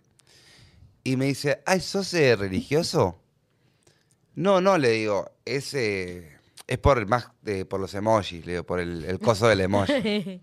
Y me dice, ah, eh, ¿algo real en tu vida? No, no, nunca. Uy, Eh, eh. ¿Qué pa- Y le digo, me parece que un teléfono hoy es mucho más real que lo que puede hacer la- Dios. Uf.